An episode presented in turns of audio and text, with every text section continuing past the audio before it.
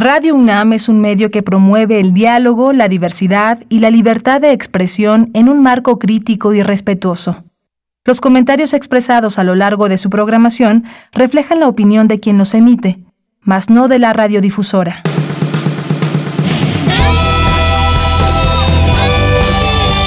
Prisma RU. Relatamos al mundo.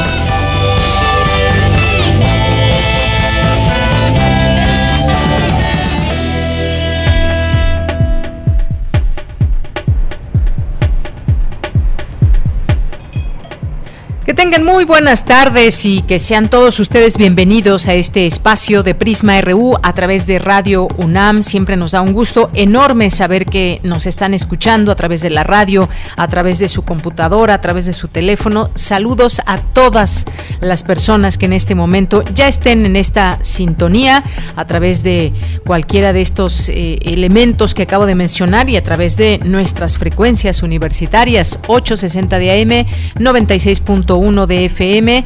Aquí le saluda con mucho gusto de Yanira Morán y lo invitamos a que se quede con nosotros las siguientes dos horas aquí en esta radiodifusora universitaria Radio UNAM, el programa Prisma RU. Saludos allá en cabina a mis compañeros, a Daniel Olivares en la producción, a Socorro Montes en los controles técnicos. Sean ustedes todos bienvenidos y también los invitamos a que nos dejen algún mensaje, algún, alguna pregunta, alguna duda, algo que quieran compartirnos en nuestras redes sociales, que es la manera eh, que tenemos de comunicarnos con ustedes, esta posibilidad a través de arroba Prisma RU en Twitter y Prisma RU en Facebook. Bien, pues el día de hoy varias cosas que tocaremos con ustedes en la información y pues algo que eh, desde los Juegos Olímpicos, desde Tokio 2020 se da a conocer es esta última actuación de Rommel Pacheco que pues eh, le salieron las lágrimas ante los aplausos de muchas personas allá en Tokio eh, durante esta final de clavados en trampolín de tres metros pues recién salía de la alberca, Romel Pacheco recibió una gran ovación al haber ejecutado, eh, ejecutado el último eh, clavado de su carrera profesional como deportista, este abanderado de México, que pues eh, también inmediatamente se reencontró con su entrenadora y pues 14 medallas en su haber, el originario de Mérida, Yucatán, se quedó por supuesto con las ganas de tener en sus manos una medalla olímpica, esta era la última oportunidad, Tokio 2020. Eh, sus cuartos Juegos Olímpicos, que parecía el escenario idóneo para que tuviera un cierre, un cierre con alguna medalla. Eh, por momentos rozó esa posibilidad, pero en uno de sus clavados, pues ya se alejó de esta zona, zona del, podio, eh, del podio y aún así terminó en el sexto lugar de la tabla general. Bien, pues hoy vamos a platicar, hablando de Juegos Olímpicos, vamos a platicar con Jimena González, que es la psicóloga del deporte que acompañó a la delegación mexicana, que acompaña todavía a la delegación mexicana y va a compartir con nosotros algunos puntos de vista sobre todo lo que ha salido hoy más que nunca en estos Juegos, la salud mental de los deportistas. Así que platicaremos con ella, no se la pierdan, estaremos eh, pues enlazándonos hasta Tokio, Japón. Y pues eh, vamos a platicar también, hablando de tecnología, muchas, eh, durante toda esta pandemia, que muchas personas se volcaron a la tecnología para dar continuidad a sus asuntos de trabajo, escolares y más.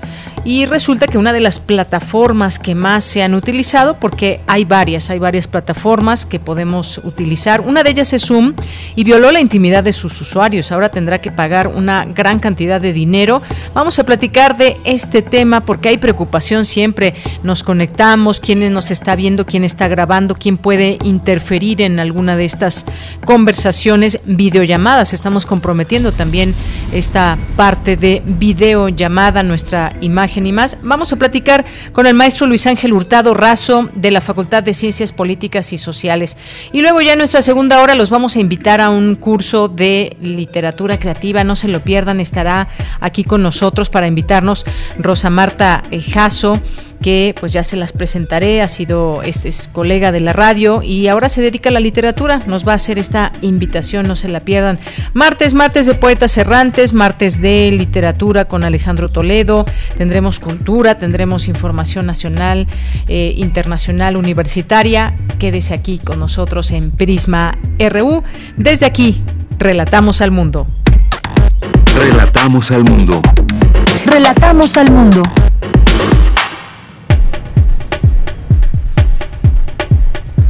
Y en este martes 3 de agosto del año 2021, en la información universitaria, académicos de la UNAM se ayudan de la inteligencia artificial para predecir la estructura y funcionamiento de las proteínas en menor tiempo de lo que sin esa tecnología se llevaría. Presentan el libro Manglares de México, actualización y análisis de los datos 2020. En el evento dieron a conocer los resultados del sistema de monitoreo de estos ecosistemas. En información nacional, ante el aumento de casos de COVID-19, el subsecretario de Prevención y Promoción de la Salud, Hugo López Gatel, anunció un nuevo proceso de reconversión hospitalaria. También informó que el 97% de las personas que están hospitalizadas por coronavirus no se vacunaron. Vamos a escuchar al doctor López Gatel.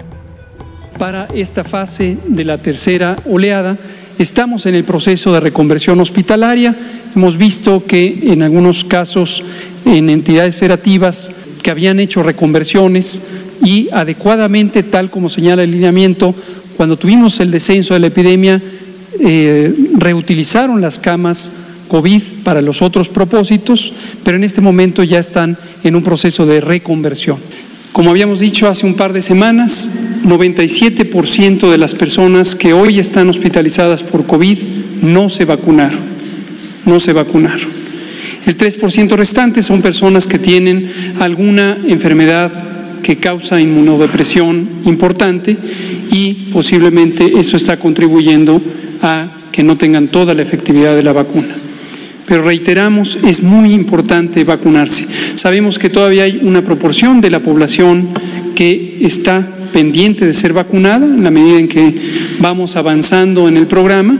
Estamos avanzando rápidamente, ya tenemos 53% de la población adulta cubierta Ahí, ahí el llamado del doctor López Gatel con el tema de la vacunación y esta cifra que dio importante, 97% de las personas que están hoy en un hospital no se han vacunado. Y este martes inició la aplicación de la segunda dosis de la vacuna anticovid para personas de 40 a 49 años en las alcaldías Coyoacán, Coajimalpa, Magdalena Contreras, Milpa Alta, Tláhuac y Tlalpan.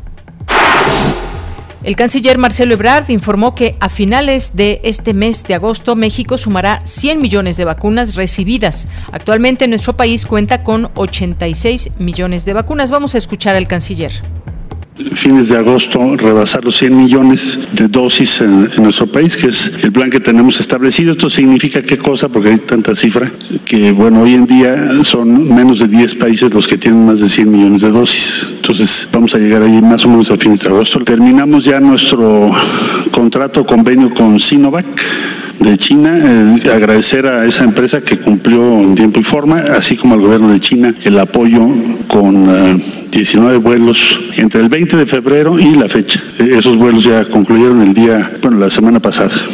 los países a los cuales México ha apoyado o está apoyando con vacunas, Belice, Bolivia, Guatemala, El Salvador, Honduras, Paraguay y Jamaica.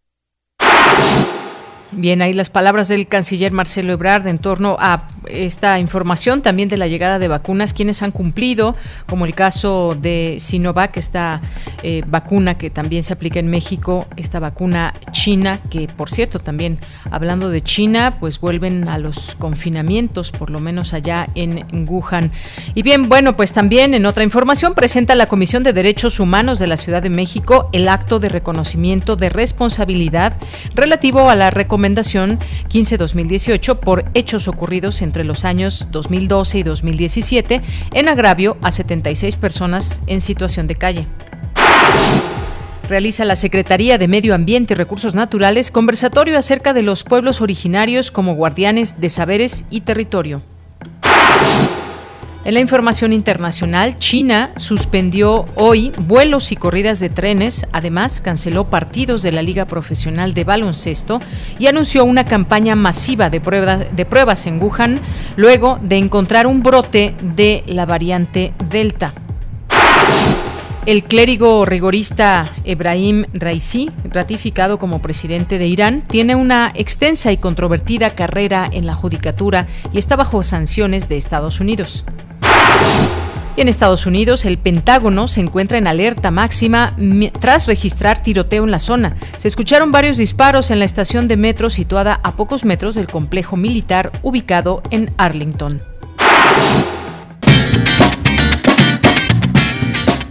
Hoy en la UNAM, ¿qué hacer y a dónde ir? La Casa del Lago Juan José Arriola abre la convocatoria para instructoras e instructores que deseen impartir cursos o talleres en línea en diversas disciplinas como artes visuales, danza, expresiones corporales, literatura, humanidades, música y teatro, entre otras. La convocatoria se encuentra abierta del 2 al 6 de agosto y podrás consultarla en casadelago.unam.mx. No te puedes perder el especial por el cuarto aniversario de Hipócrates 2.0, que en esta ocasión nos presenta el tema Investigación y Vanguardia en Salud. Sintoniza nuestras frecuencias hoy en punto de las 18 horas por el 96.1 de FM y 860 de AM.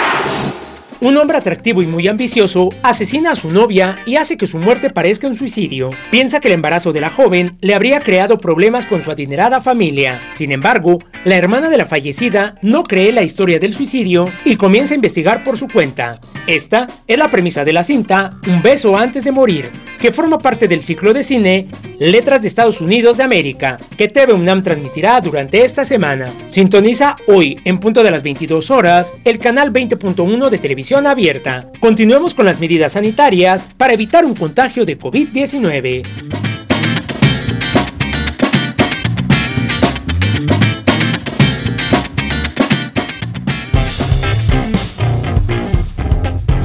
Campus RU. Bien, pues nos vamos, entramos a nuestro campus universitario de esta tarde cuando son las 2 de la tarde con, no las 2, no, la 1 de la tarde con 16 minutos. Nos enlazamos con Cindy Pérez Ramírez, la Secretaría de Medio Ambiente y Recursos Naturales. Llevó a cabo un conversatorio acerca de los pueblos originarios como guardianes de saberes y territorio. Cuéntanos, Cindy, muy buenas tardes, adelante.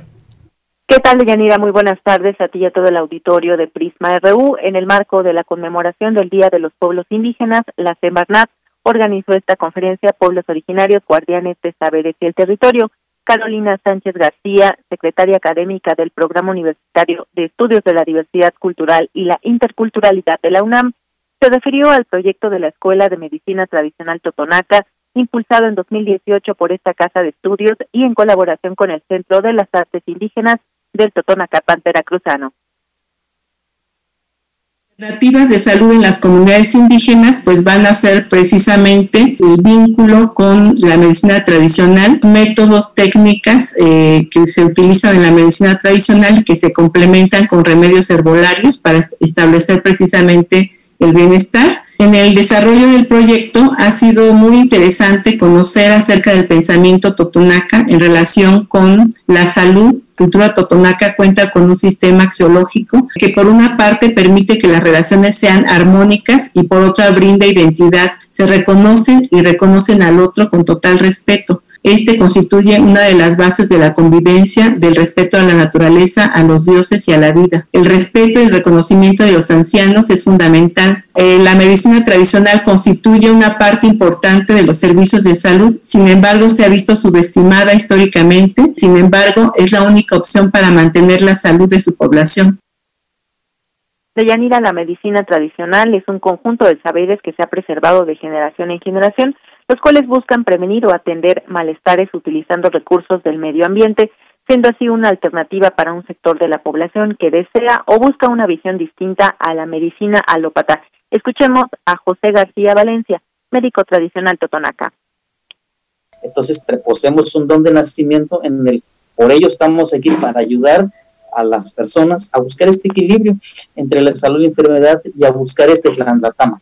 Casi la mayoría de los médicos tradicionales hablan más la lengua, nuestra lengua totonaca, y un poco el español. Entonces siempre ha sido como buscar estos mecanismos para que nos entendamos. Todos tienen diferentes formas de aprender o de haber aprendido diferentes formas de curar, pero con un solo objetivo, porque nuestra cultura sí lo manda, sí, porque hay una conexión entre estas, las deidades, la naturaleza, entonces los abuelos son los que nos tenían que decir sensibilizamos a los jóvenes, qué tenemos que hacer, cuándo tenemos que ofrendar, cómo cortar nuestras plantas, nuestra lengua y nuestra vestimenta. Porque decimos los abuelos que es la forma y cómo nos comunicamos con nuestras deidades, porque siempre tenemos que pedir permiso, hablamos con nuestras plantas. Decimos que nosotros solo somos un vehículo, ¿sí? un vehículo para lograr tan la del bienestar. En febrero de 2020 se graduó la primera generación en el Diplomado de Medicina Tradicional y fue impartido por médicos ancianos y sabios totonacas. Esta es la información que tenemos, Deyanira.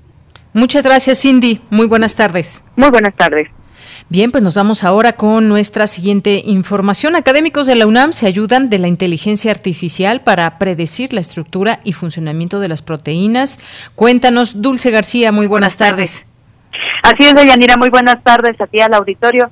Deyanira, te platico que una proteína es una estructura biológica que está conformada a partir de aminoácidos, los cuales se unen a través de un enlace químico para formar múltiples estructuras que tienen determinada función en nuestro cuerpo. Si esta estructura cambia, también cambia entonces la función de la proteína. El análisis sobre todos estos procesos es minucioso, por lo que muchas veces llega a tomar bastante tiempo, un tiempo que de verdad no se puede ni siquiera contar sin embargo, ahora se puede hacer todo esto más rápido gracias a la inteligencia artificial. Esto debido a que los algoritmos de diversos programas computacionales pueden predecir la estructura y función de las proteínas.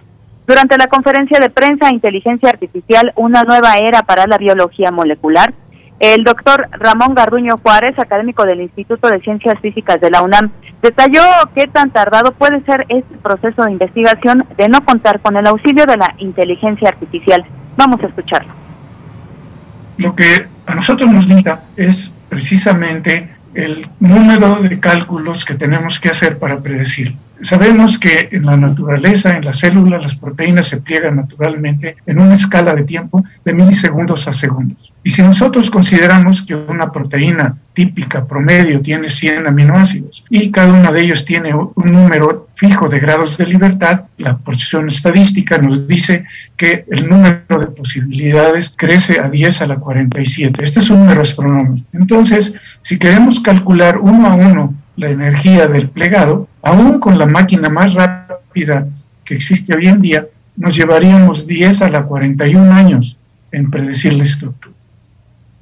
Y bueno, Deyanira, saber la estructura de las proteínas, los cambios que pueden llegar a tener dichas estructuras de acuerdo con las condiciones en las que se encuentran y conocer también las funciones que de acuerdo a dichos cambios desempeñarían estas proteínas es importante porque es justo ese proceso el causante de múltiples enfermedades. Así lo detalló el doctor Ramón Garduño. Escuchemos nuevamente. Por ejemplo, enfermedad de Alzheimer. Las fibras amiloides que se forman cuando hay un cambio de estructura en las proteínas que se encuentran en el cerebro, se agregan y forman fibras amiloides. Entonces, esto es una de las causas principales para la enfermedad de Alzheimer. Al menos así se entiende desde mi punto de vista bioquímico. Quizá médicamente sea otro el punto de vista. Y todas estas posibilidades están controladas por un equilibrio cinético. Es decir, tenemos que conocer cómo una proteína parcialmente plegada cinéticamente puede irse a la parte nativa o bien puede irse hacia formar agregados. Y bueno, Deyanira, todos estos resultados sobre la estructura de las proteínas se depositan en un banco de datos que tiene sede en Inglaterra.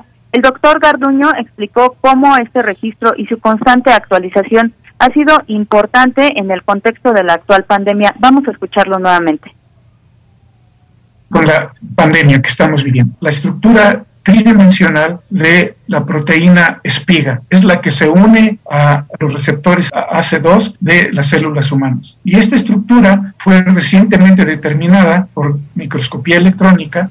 El conocer cómo funcionan estas estructuras de proteínas, podemos eh, generar conocimiento para desarrollo de, medicamentos que puedan inhibir a este virus u otros virus que nosotros este, estamos eh, lidiando todos los días, porque obviamente el SARS-CoV-2 no es el único Deyanira, te platico rápidamente que en esta conferencia de prensa también estuvo presente el doctor Rogelio Rodríguez Otres, del Departamento de Bioquímica de la Facultad de Química de la UNAM. Él platicó algo muy curioso que sucedió al proponer la inteligencia artificial para auxiliar estas investigaciones. Y fue que una compañía que tenía como carta de presentación un videojuego para jugar ajedrez fue la que se aventuró a crear un juego también para plegar proteínas el cual logró predecir 60% de las estructuras de estas proteínas y superó así las expectativas de los expertos. Hoy este programa de Yanira predice más del 87% de estas estructuras, pero además lo hace con un mejor detalle. Y pues esta es la inteligencia artificial que ahora está usando nuestra casa de estudios para realizar estas investigaciones. Es la información. Pues muchas gracias, gracias por todos estos detalles de esta información sobre inteligencia artificial y cómo apoyan en este caso con las proteínas. Gracias, Dulce. Gracias a ti, muy buenas tardes. Muy buenas tardes. Nos vamos ahora con mi compañera Virginia Sánchez. Presenta la Comisión de Derechos Humanos de la Ciudad de México el acto de reconocimiento de responsabilidad relativo a una recomendación sobre criminalización y retiros forzados en contra de personas en diversas situaciones de calle. Vicky, cuéntanos. Muy buenas tardes. Adelante. Hola, ¿qué tal, Bella? Muy buenas tardes a ti y al auditorio de Prisma RU. Así es, pues este martes la Comisión de Derechos Humanos de la Ciudad de México Recibió dos dependencias del gobierno central capitalino y representantes de las alcaldías Cuauhtémoc, Coyoacán y Venustiano Carranza para escuchar en un ejercicio de voluntad hacia la no repetición de violación a derechos humanos, un reconocimiento institucional de responsabilidad por hechos ocurridos entre los años de 2002 y 2017 en agravio de 76 personas en situación de calle y documentadas en esta recomendación que tú bien mencionaste, 15 diagonal 2018, emitida el 9 de octubre de ese año, 2018. Nacieli Ramírez Hernández, presidenta de la Comisión de Derechos Humanos de la Ciudad de México, detalló que una reparación integral implica activar medidas de restitución de indemnización o compensación, verdad y justicia, satisfacción y no repetición. Y aunque en este caso, dijo, no se han podido llevar a cabo por desconocer el paradero de las víctimas, sí se pueden emprender las medidas de no repetición que implican un profundo respeto por el proceso padecido, por su dignidad y principalmente un compromiso de las instituciones para modificar las condiciones estructurales que permiten la existencia de hechos como los documentados en contra de esta población en situación de calle. Escuchemos. El reconocimiento de responsabilidad, por tanto, es fundamental, pues implica un primer paso público y comprometido por parte de la autoridad para acelerar y consolidar el tránsito de la mirada tradicional de asistencia social hacia un enfoque de garantía de derechos a partir del cual las personas en situación de calle pueden también ejercer su derecho a participar en los asuntos públicos que les afectan. Reconocer la responsabilidad sobre actos que lesionaron los derechos de esta población prioritaria es el punto de partida para el establecimiento de una nueva dinámica entre el gobierno y la ciudadanía más invisibilizada y casi despojada de personalidad jurídica y social como consecuencia directa de la discriminación, la población en situación de calle. El Estado, a través de sus instituciones, tienen el deber reforzado de evitar ese tipo de discriminación estructural. Por su parte, Nudena Osejo Rojo, secretaria de Inclusión y Bienestar Social de la Ciudad de México, tras hacer el reconocimiento de la responsabilidad de la autoridad ante una limitada coordinación, manifestó el compromiso para adoptar medidas de no repetición. Escuchemos.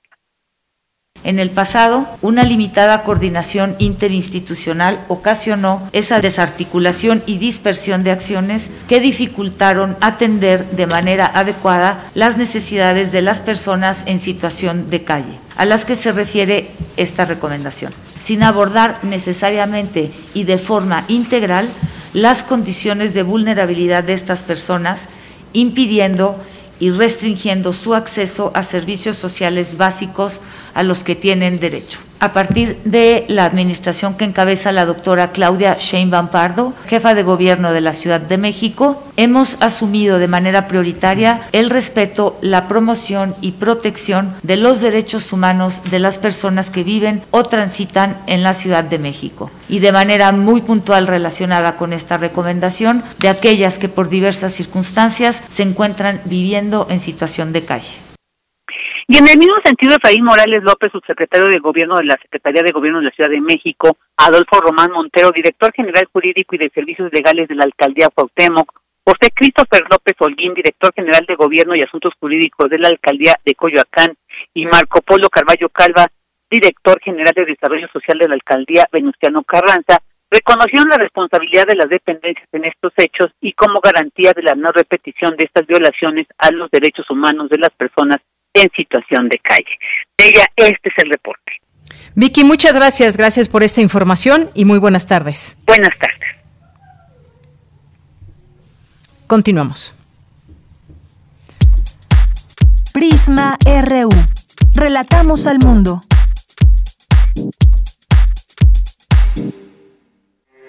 Porque tu opinión es importante, síguenos en nuestras redes sociales, en Facebook como Prisma RU y en Twitter como arroba PrismaRU. Bien, pues ya nos vamos a esta primera charla que tenemos eh, con el maestro Luis Ángel Hurtado Razo, profesor e investigador de la Facultad de Ciencias Políticas y Sociales de la UNAM, director general de la Consultoría en Comunicación Política Aplicada. Maestro, ¿cómo estás? Un gusto saludarte. Buenas tardes. ¿Qué tal? Muy buenas tardes, estimada Yanira. Un gusto estar contigo y con tu audiencia, siempre aquí en Prisma RU.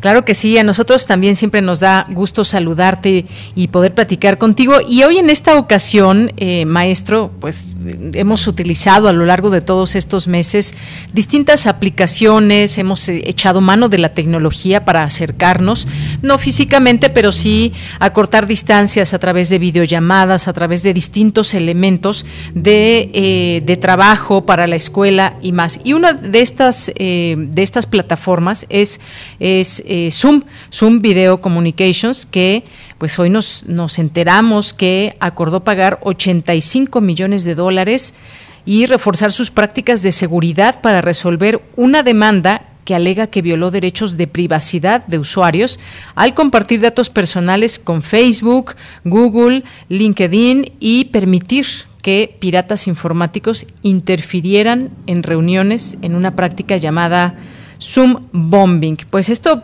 parece o suena muy delicado, dado que, eh, pues si bien, como hemos platicado aquí, muchas de estas aplicaciones eh, dan, nosotros mismos como usuarios damos ciertos permisos, pero pues se comprometieron a algo que no pudieron cumplir. Cuéntanos cuál es tu opinión sobre esta situación con Zoom. Bueno, primeramente estamos otra vez nuevamente platicando sobre un problema que no se resuelve, no solamente es el caso de Zoom, es el caso de muchas aplicaciones que hoy en día eh, comúnmente utilizamos todos los días eh, en nuestros smartphones o en nuestros dispositivos portátiles y que siguen ofreciéndonos algo o, ofreciéndonos más bien algo pues que en teoría eh, debería de estar garantizado que es el tema de la privacidad.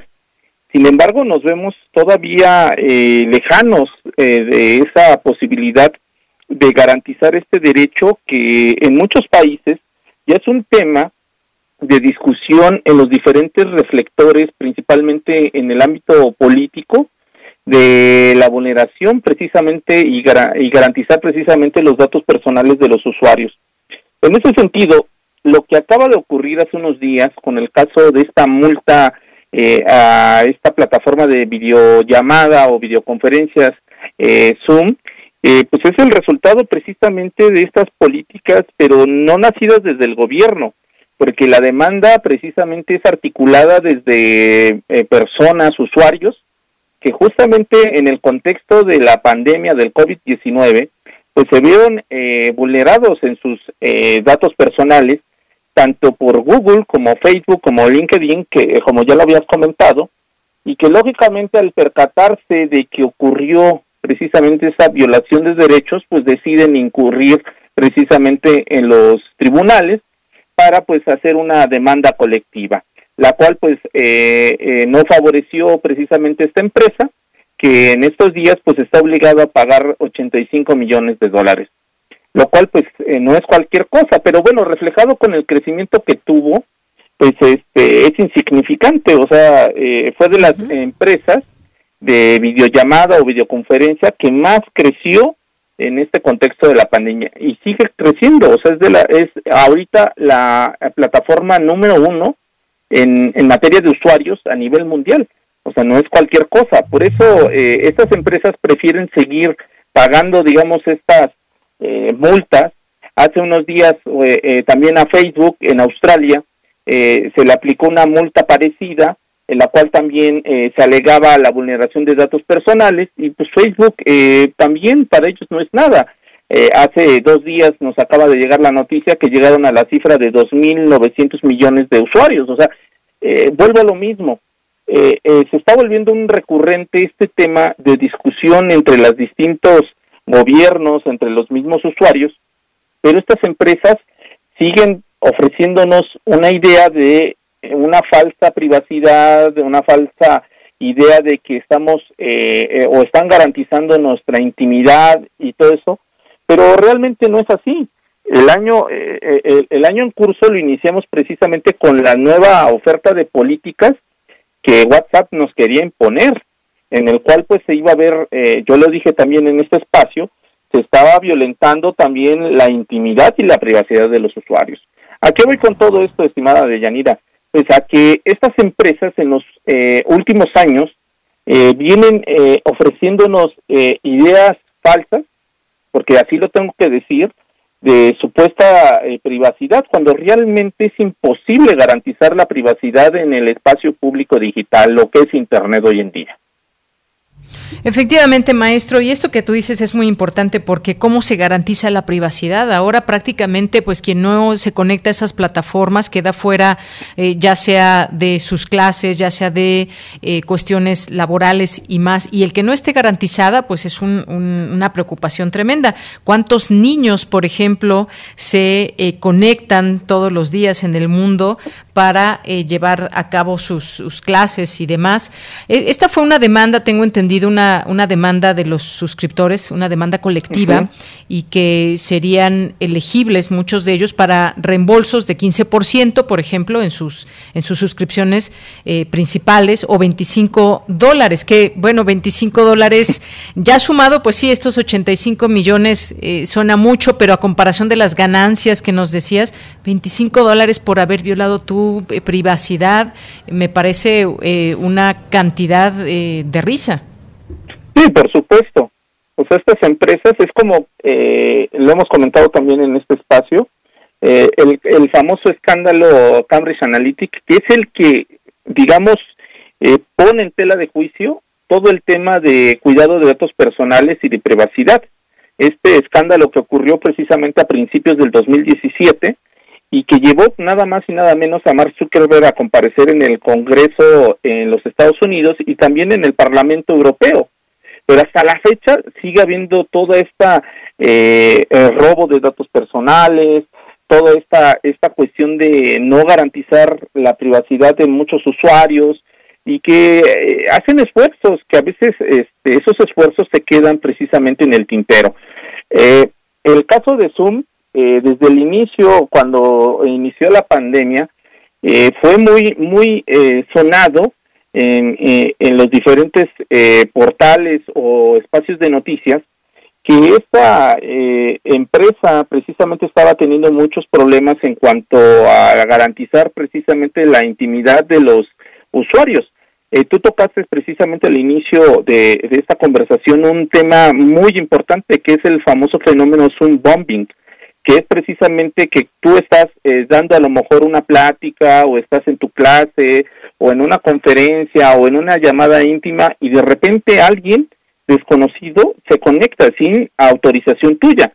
En ese sentido, eh, eh, lo que hacen estos usuarios es eh, violentar, digamos, no solamente tu intimidad, sino que violentan la intimidad de las personas que están ahí, porque lo que hacen al, ingresar es precisamente, además de, allanar la llamada y llenarla a veces de comentarios degradantes o obscenos, lo que hacen en ese tiempo, porque las personas no tienen precisamente la capacidad o entran en un estado de pánico o de miedo, es que empiezan a, robar datos personales, o, sea, entran a tus computadoras y empiezan a robar datos personales que posteriormente eh, te empiezan a chantajear o empiezan a extorsionar eh, a cambio de que no los compartan. En ese sentido, eh, yo he venido diciéndolo y agradezco muchísimo tu espacio, que es necesario que pongamos ya a discusión esto también en los diferentes congresos, en las diferentes universidades, en las diferentes instituciones y por supuesto en los medios de comunicación, algo que ya es sumamente necesario, que es precisamente la alfabetización digital mediática, porque muchas veces cuando somos presas de este fenómeno, el llamado zoom bombing, este, no sabemos qué hacer y nos quedamos ahí viendo qué hace el otro, cuando el otro está, eh, sí tiene muy claro lo que tiene que hacer, que es no solamente eh, eh, irrumpir en tu conversación, sino que está sustrayendo datos personales para después chantajearte. O sea, en ese caso, creo que sí debemos de poner otra vez eh, eh, el dedo en la llaga en este tema que ya es un tema que puede volverse después en un tema ah, complicado, en tema de seguridad, en un tema que eh, en, Noruega o en Suecia ya, ya lo llaman también de salud pública. Cuando yo escuché eso, eh, eh, ese debate precisamente de salud pública en, en estos dos países, me llamó mucho la atención, pero tiene mucho que ver con lo siguiente. Eh, las personas que, eh, que a veces son chantajeadas a partir de esto del zoom bombing, este, pues muchas veces ha llevado al suicidio a muchas personas. O sea, porque o no tienen el dinero, o no tienen, este, o no quieren que las demás personas eh, eh, se enteren de lo que están compartiendo y aunque le pagaron a los extorsionadores, eh, ven que lo difunden y esto lleva a depresión, lleva a ansiedad, a crisis nerviosa y más en estos contextos de pandemia que otra vez estamos viviendo, eh, no solamente en nuestro país, sino en todo el mundo, pues se vuelve un tema de salud pública, que a veces nosotros no lo tomamos o nuestro país no lo hemos tomado tan en serio porque precisamente eh, la, las autoridades no lo llevan a, a discutir y también, hay que decirlo así, los medios de comunicación también no lo comentan. Efectivamente, maestro. ¿Cómo me hiciste recordar ahora que lo estás mencionando todo esto del chantaje y, demás cuando no hay, eh, no se garantiza la privacidad? Hay una, hay una serie que se llama Black Mirror, no me acuerdo ni qué temporada y demás, pero hay un capítulo que trata de eso. O sea, está el, está un usuario de telefonía, de computadora, pues está viendo páginas, digamos, un tanto inapropiadas dentro de su libertad, pero pues a la vez lo están grabando y entonces después le llegan una serie de eh, mensajes y situaciones que llevan a las personas al extremo con tal de que no se difunda su video, su información personal y es eh, de terror. Esto que dices de la salud pública tiene mucho que ver con todo esto porque incluso, eh, bueno, yo sé muchísima gente, tú también lo sabes, que acepta una aplicación, muchas veces no se detiene a leer los términos que está aceptando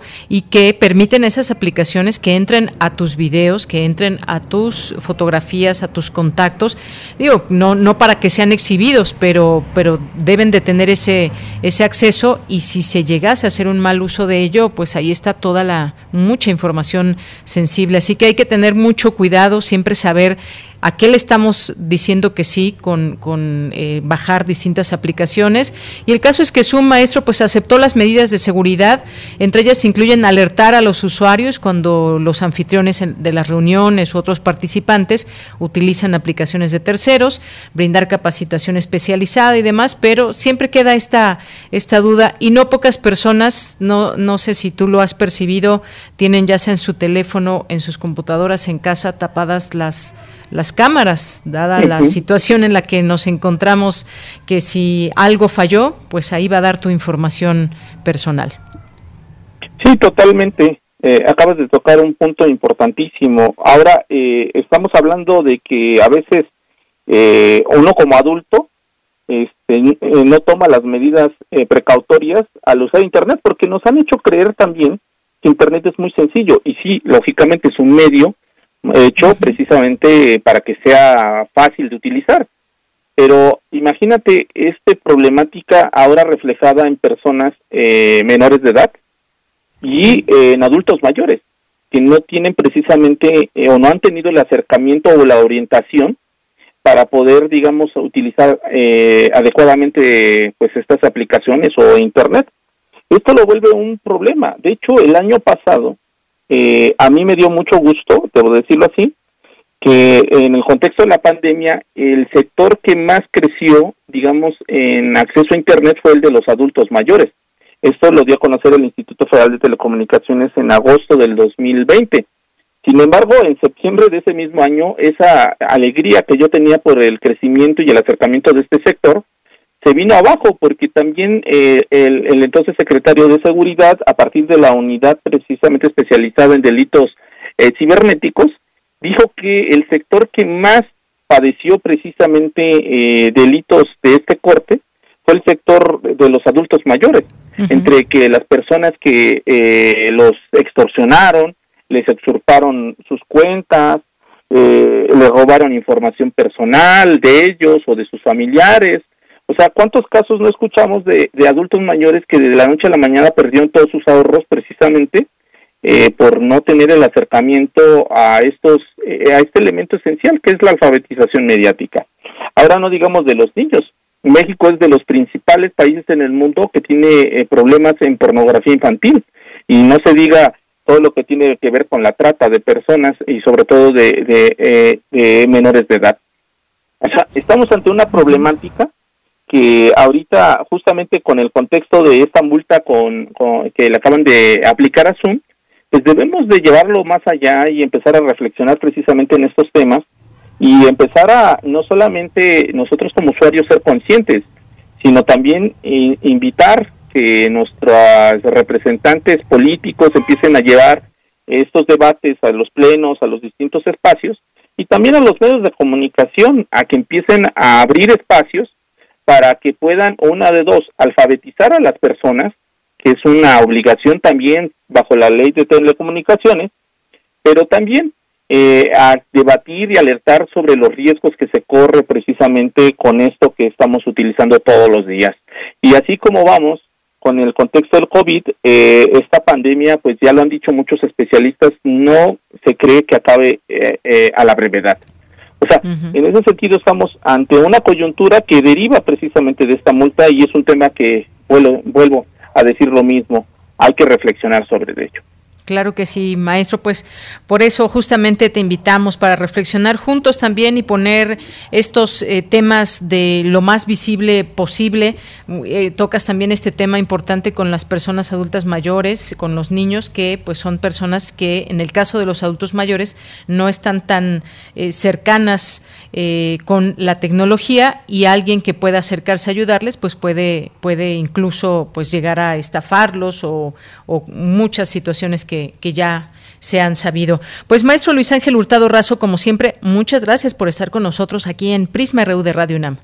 No, al contrario, estimada Deyanira, para mí todo un honor y todo un gusto estar con la audiencia de Radio UNAM y por supuesto de Prisma RU.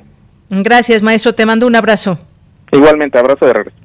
Hasta luego, muy buenas tardes. Gracias al maestro Luis Ángel Hurtado Razo, profesor investigador de la Facultad de Ciencias Políticas y Sociales de la UNAM, director general de Consultoría en Comunicación Política Aplicada. Continuamos. Prisma RU.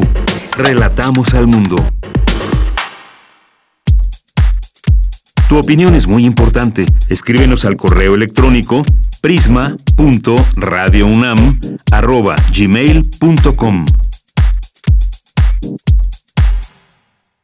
Me da mucho gusto enlazarme hasta Tokio, Japón, con Jimena González es psicóloga con especialidad en psicología del deporte y además hay que enfatizarlo, es la única psicóloga del deporte que acompaña a la delegación mexicana allá en Tokio.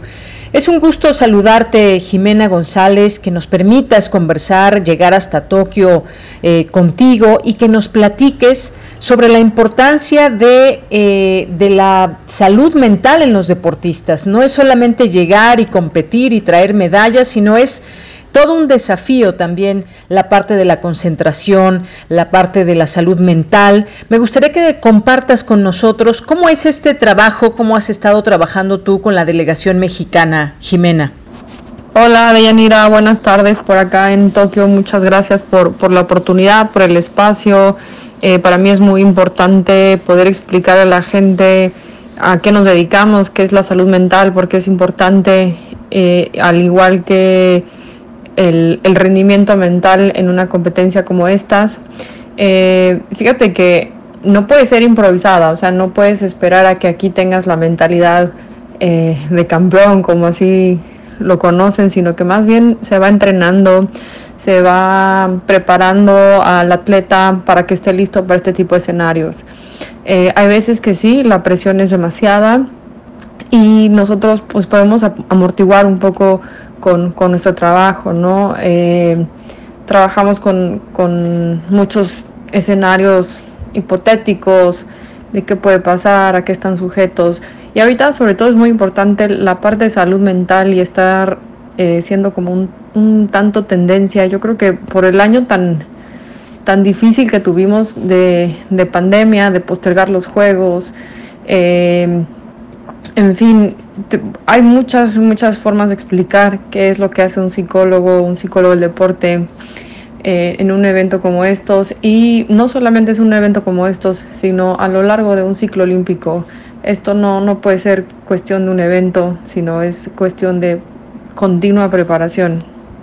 Jimena, me gustaría que nos compartieras un poco de tu experiencia como psicóloga, a qué situaciones se han eh, se enfrentan normalmente los deportistas, cuáles son, digamos, las principales situaciones que tienen que enfrentar, eh, a qué situaciones te has enfrentado tú con, con ellos, qué es lo que has tenido eh, que planear, cómo se planea el estar a cargo de la salud mental de los deportistas debe ser una, una labor también, además de importante, pues muy, eh, muy específica y mantener eh, la calma en todo momento para que ellos se sientan en confianza. Pero cuéntame cómo es este trabajo, cómo es que lo desarrollas, un poco parte de esta formación que tú tienes y que ahora te da la posibilidad de estar allá en Tokio.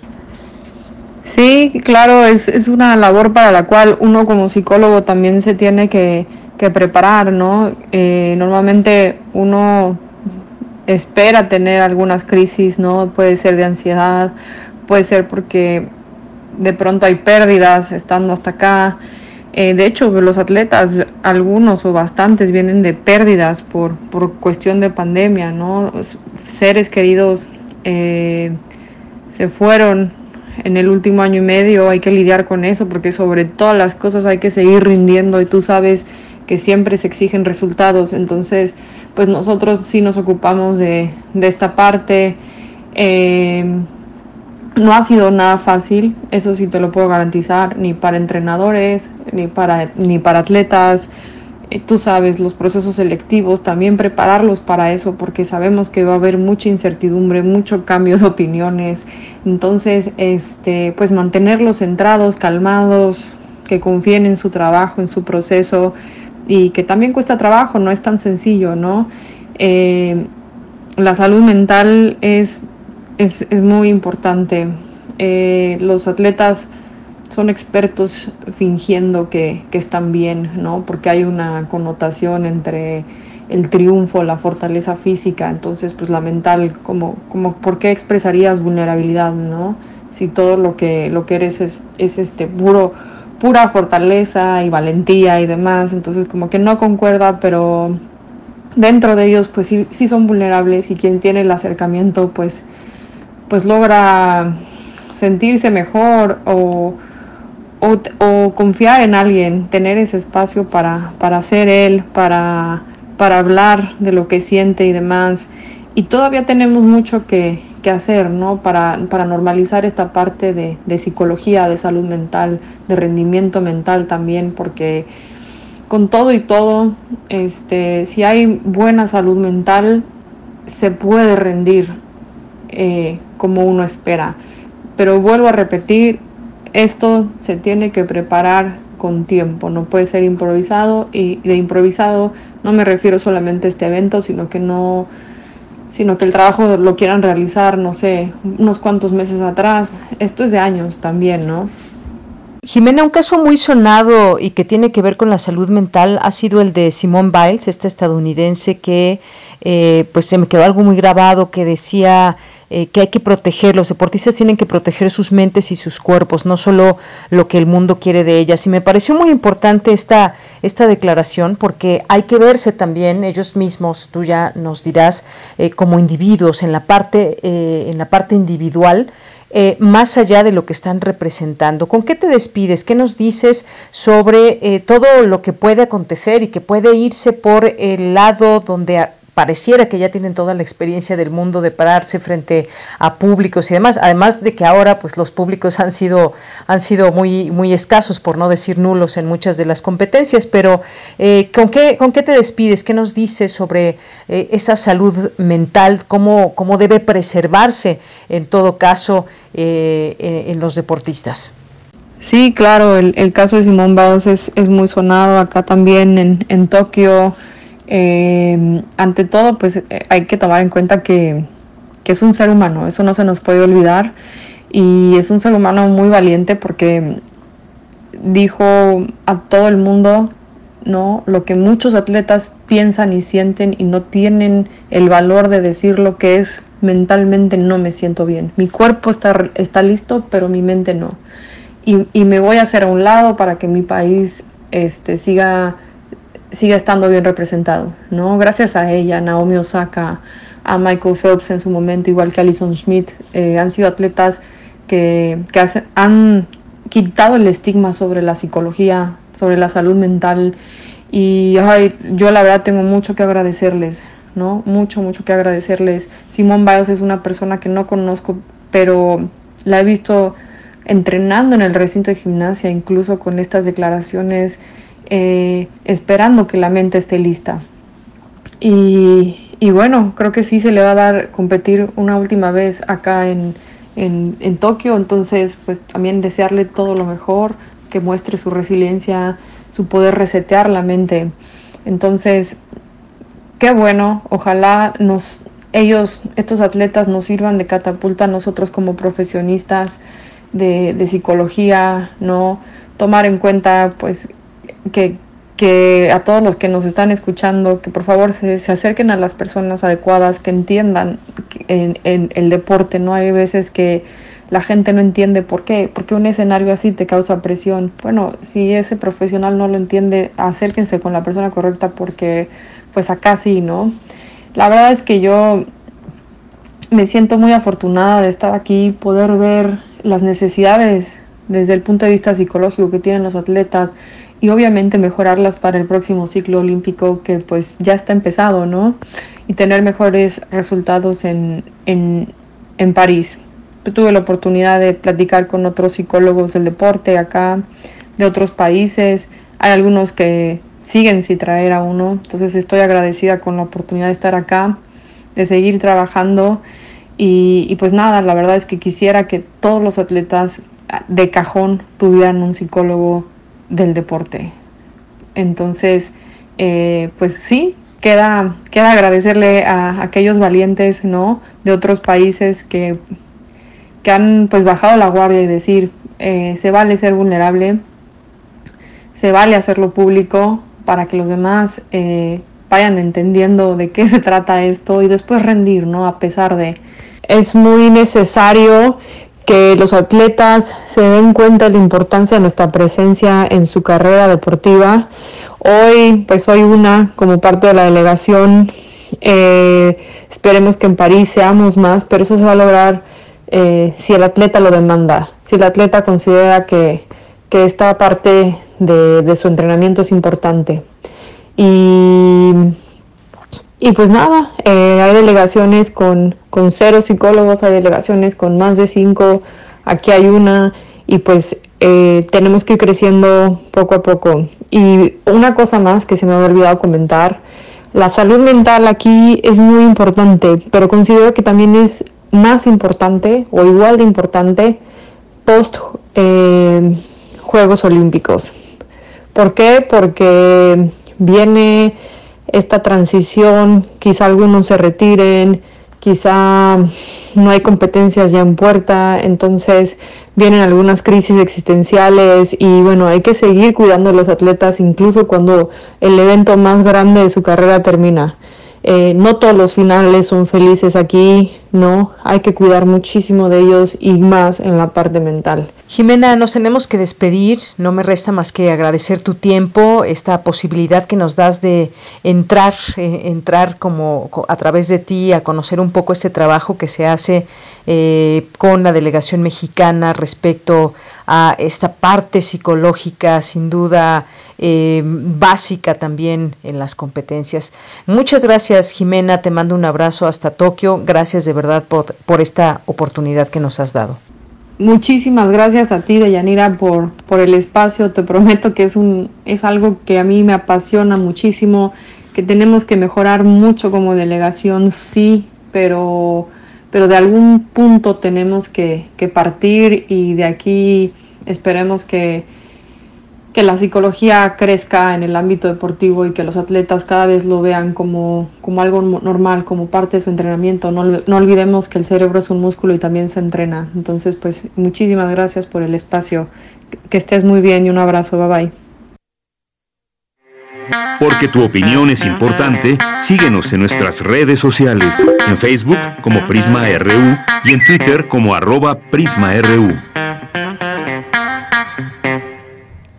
Bien, pues muchas gracias a Jimena eh, González que nos tomó esta llamada hasta Tokio, Japón. Muchas gracias y pues un poco también de lo que pasa, de lo que pasa con los deportistas y su salud mental y como ella decía, eh, post Juegos Olímpicos se debe seguir con todo este tema de la salud mental. Mucho que hay que descubrir y que dejó expuesto en esta ocasión, eh, que están dejando expuestos estos Juegos Olímpicos. ¿Qué pasa con los deportistas? Bien, pues hemos llegado a las 2 de la tarde y es momento de irnos al corte. No se vaya, regresamos a la segunda hora de Prisma RU. Relatamos al mundo. Relatamos al mundo.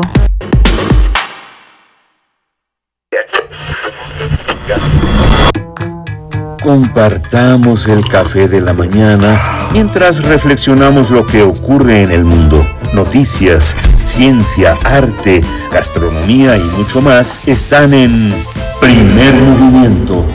El mundo desde la universidad con Berenice Camacho y Miguel Ángel Quemain. Son las 7.05 de la mañana. Lunes a viernes de 7 a 10 de la mañana, Radio UNAM. Experiencia sonora. En la consulta popular del 1 de agosto, nuestras vecinas y vecinos contarán y clasificarán nuestras opiniones. Ellas y ellos son capacitados por el INE y son parte de la cadena de confianza que da certeza a los mecanismos de participación ciudadana.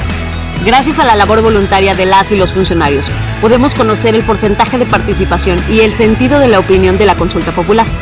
Conoce los resultados en la página de INE.mx. Celebremos la democracia. INE. Cada segundo en algún lugar, alguien necesita sangre. En situaciones de emergencia como la actual pandemia de COVID-19, Todas y todos debemos tener acceso a transfusiones de sangre segura cuando se necesiten.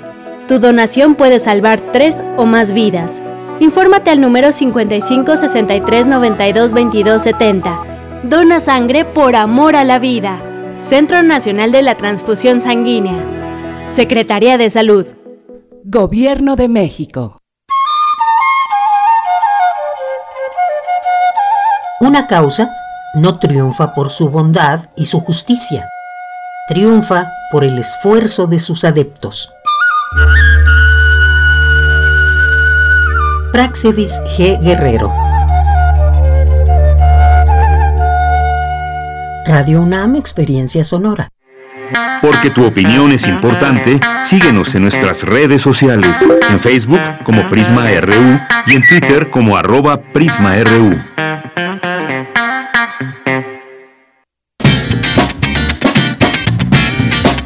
Mañana en la UNAM, ¿qué hacer y a dónde ir? La Universidad Nacional Autónoma de México, a través de la Coordinación de Difusión Cultural y el Museo Universitario del Chopo, abre la convocatoria del tercer ciclo del seminario permanente Caleidoscopio, Moda, Creación e Identidad, que tiene como objetivo explorar la moda no solo como una manifestación cultural e identitaria, sino también vincular su desarrollo en los cambios políticos, sociales, culturales y económicos en México. Dicha convocatoria se encuentra abierta hasta el próximo 6 de agosto. Para mayores informes e inscripciones, ingresa al sitio www.chopo.unam.mx. El antiguo Colegio de San Ildefonso te invita a la presentación de la obra 1521, La conquista de México en el arte, que ofrece un recorrido y una reflexión sobre las representaciones artísticas en torno a este acontecimiento. No te pierdas la presentación editorial de esta obra, que se llevará a cabo el próximo 5 de agosto en punto de las 18 horas, a través de la cuenta oficial de Facebook del antiguo Colegio de San Ildefonso. No te puedes perder la retransmisión de la serie Escuchar y Escucharnos, que nació ante la imperiosa necesidad de tomar una postura frente a la creciente ola de violencia contra la mujer y el fortalecimiento de los movimientos feministas en el mundo y al interior de la UNAM. Para el mes de agosto se ha preparado una selección de los mejores episodios de la séptima temporada. Mañana miércoles 4 de agosto se iniciará con el programa dedicado al tema Masculinidades Diversas, teniendo como invitado al doctor César Torres Cruz del Centro de Y Estudios de Género de la UNAM, quien hablará de cómo a lo largo de la historia el concepto de masculinidad ha tenido que ajustarse a las exigencias sociales de la época y la cultura en turno, y al igual que el feminismo, la masculinidad ha tenido que evolucionar. Sintoniza mañana en punto de las 10 horas nuestras frecuencias 96.1 de FM y 860 de AM. Disfruta de nuestra programación sonora y recuerda que no debemos bajar la guardia frente a la COVID-19. Continúa utilizando cubrebocas en espacios cerrados y abiertos. Para Prisma RU, Daniel Olivares Aranda.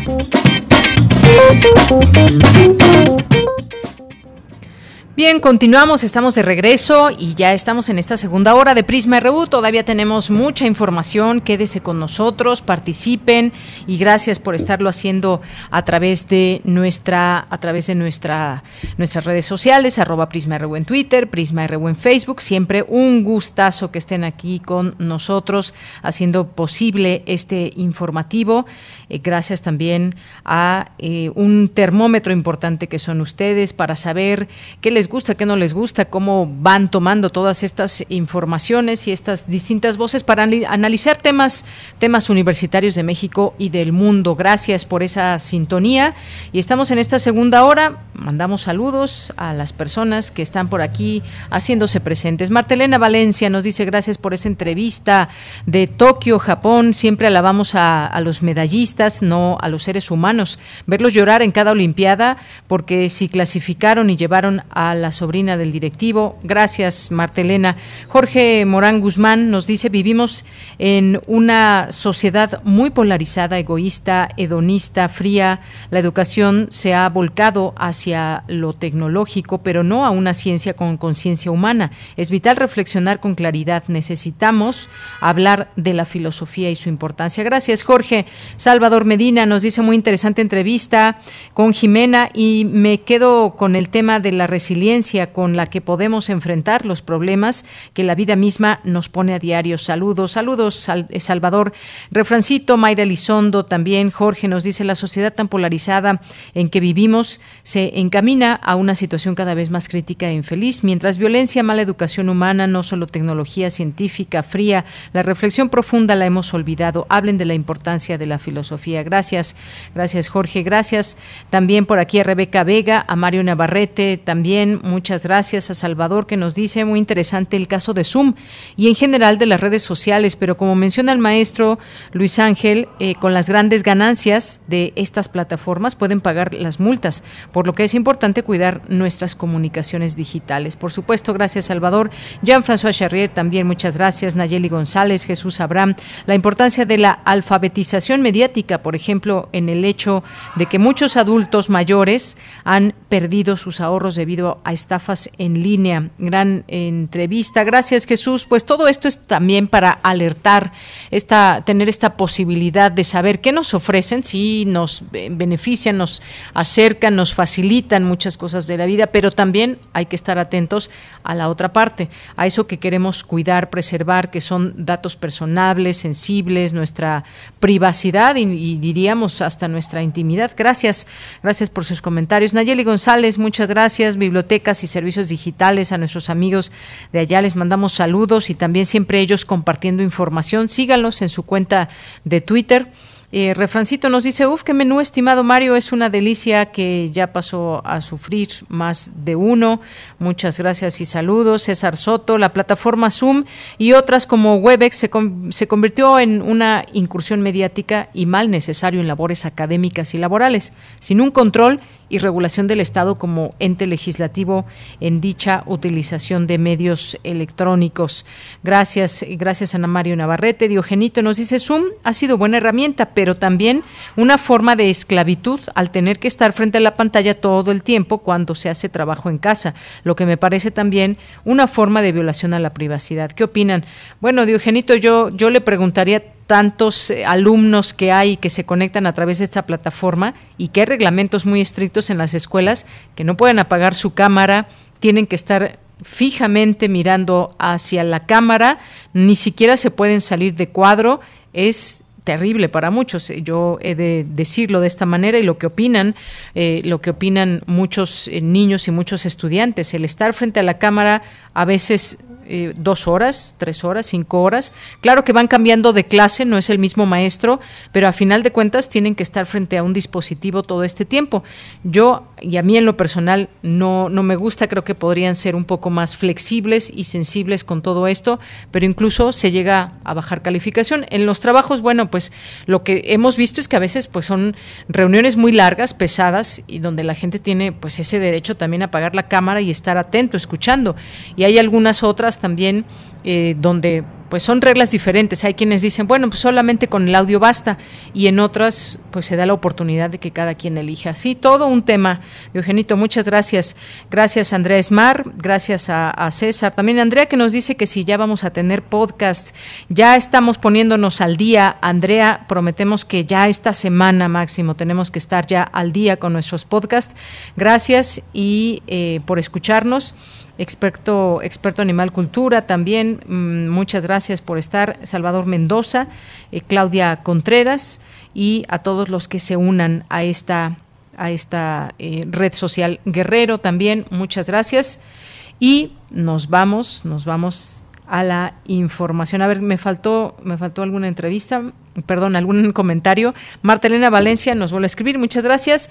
Y nos vamos ya a la información. Presentan el libro Manglares de México, actualización y análisis de los datos 2020. Cristina Godínez con la información. Buenas tardes, Deyanira. Un saludo para ti y para el auditorio de Prisma RU.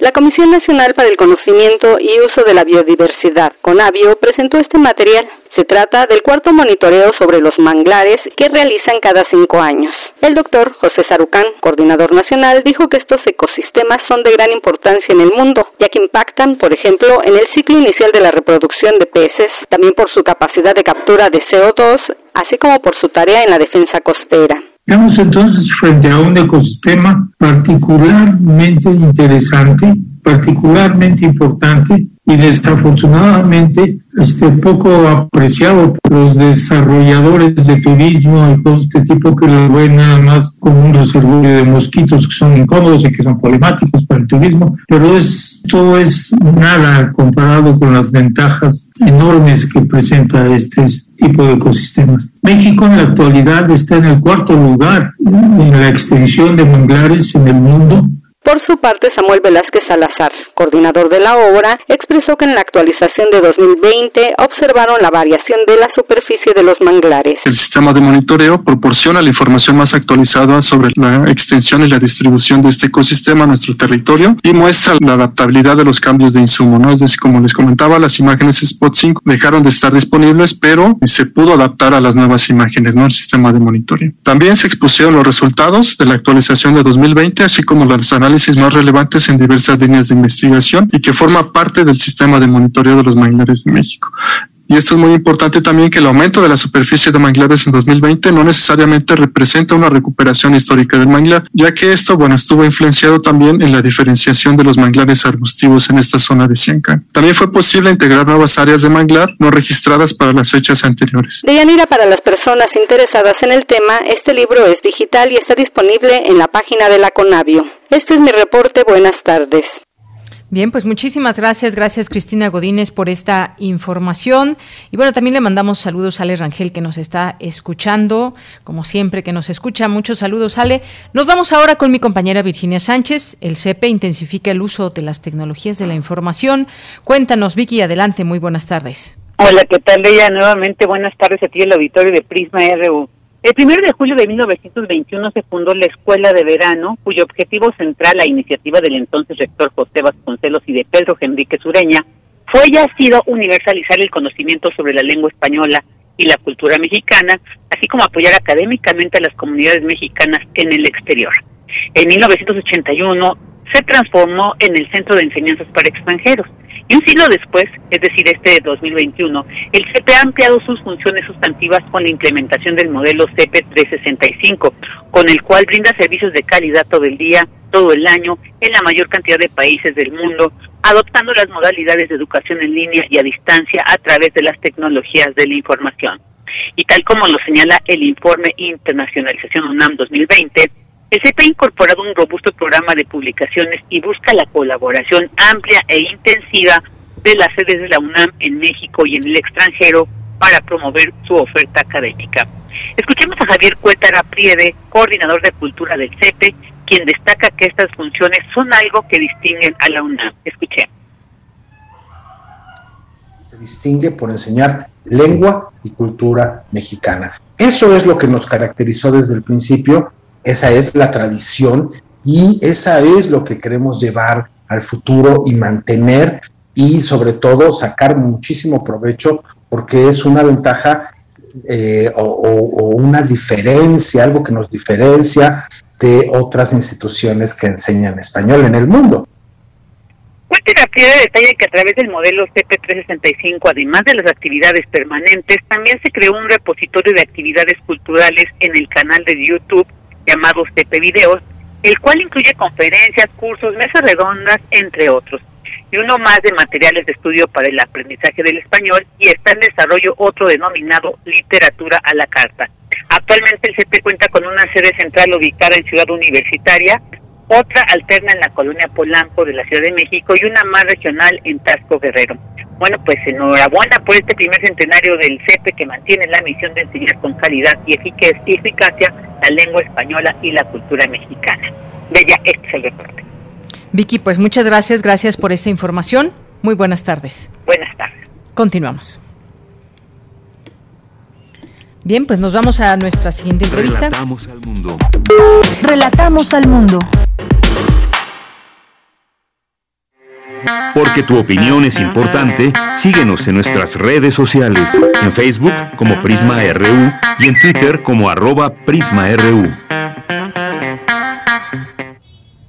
Dos de la tarde con 15 minutos y al inicio del programa les dijimos que los íbamos a invitar a un curso y pues aquí estamos ya para platicar sobre él con Rosa Marta Jasso que pues es una colega de la radio, ha trabajado aquí en Radio UNAM como jefa de producción, productora y se dedica ahora a la literatura, es escritora, antropóloga, etnóloga y bueno, nos va a invitar a un taller, un taller que ella misma nos va a platicar. ¿Cómo estás, Rosa? Bienvenida, muy buenas tardes. Bienvenida, muy buenas tardes a ti, a tu equipo y a los radioescuchas de Radio UNAM.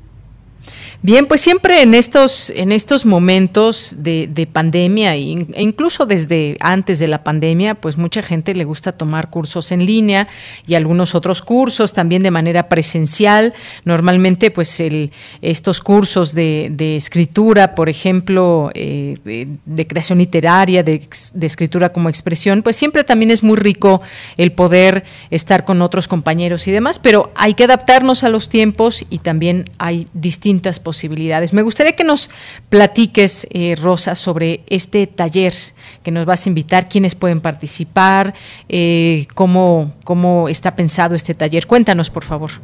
Claro que sí, Deyanira. Mira, eh, antes que nada quiero compartir con los radioescuchas y con ustedes que, como sabemos, estamos en un punto de la pandemia bastante crítico se ha mm, eh, extendido este periodo más allá de lo que hemos contemplado, Por lo tanto, el taller, quiero avisar, eh, es necesariamente a distancia, ¿no?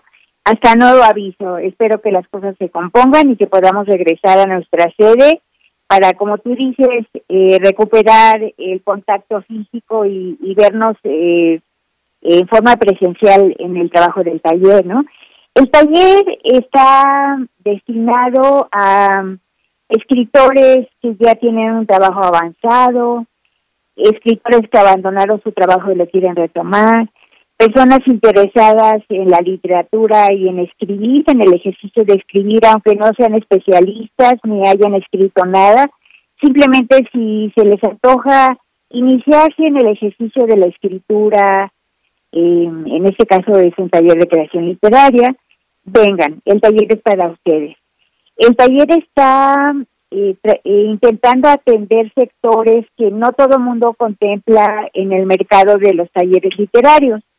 Entonces, debido a mi formación antropológica y, literaria y todo, y que vivo en México y entiendo muy bien esa realidad, está dirigido principalmente el taller a, a, la a comunidades que no son eh, comúnmente atendidas, como la, la, la comunidad de LGBT, IQ y Plus, comunidades indígenas, personas mayores de 60 años, todos los adultos mayores que escriben o que quieren escribir y que no, no tienen un espacio donde insertarse en forma relajada y donde son bienvenidos, eh, personas con discapacidad, eh, público en general que sean que tengan por lo menos 18 años.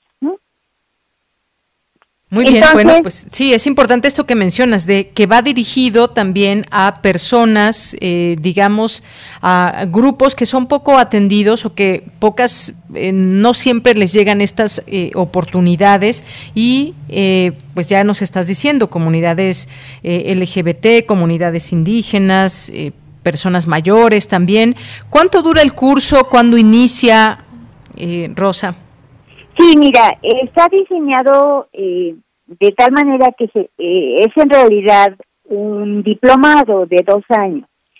Pero mm, dado que quienes convocamos somos Max Ramos, que es el dueño de la librería Jorge Cuesta, que también convoca conmigo en este taller y que Max en una de sus librerías de viejo en, en la zona rosa nos ofrece un espacio gratuito para trabajar eh, entonces, eh, se me fue un poco la pregunta, ¿me ayudas? Sí, sí, sí, que, que, decíamos que a quiénes va dirigido. Luego, ¿cuándo inicia y ah, cuántas sesiones son? Entonces, como convocamos Max y yo, que no somos una institución universitaria ni con un reconocimiento oficial por la CEP o la UNAM, eh, por eso no se convoca de inicio como un diplomado.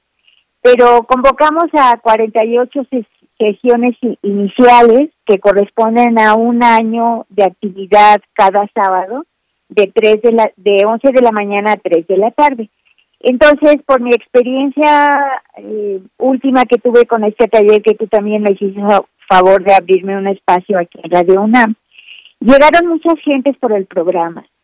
Y entonces esas personas permanecieron más allá de un año en el taller y ahora ya están a punto de publicar sus trabajos porque llegaron ya con un conocimiento de la literatura o se pusieron a trabajar en forma ardua o avanzaron muchísimo. Entonces la idea es que avancemos eh, a partir de, de, las herramientas con las que cada quien llega. No se preocupen, si no son unos escritores consagrados, no importa, el taller es para ustedes. Ahí los empujamos, los atendemos en forma individual, se trabaja en forma de taller hasta que concluyan y aterricen y concreticen un trabajo específico que ustedes elijan y luego los convocamos a que publiquen porque es como la constatación para un escritor de ver su trabajo publicado cuando ya da por cierto que es un escritor y que su esfuerzo se ha visto coronado con algo, ¿no?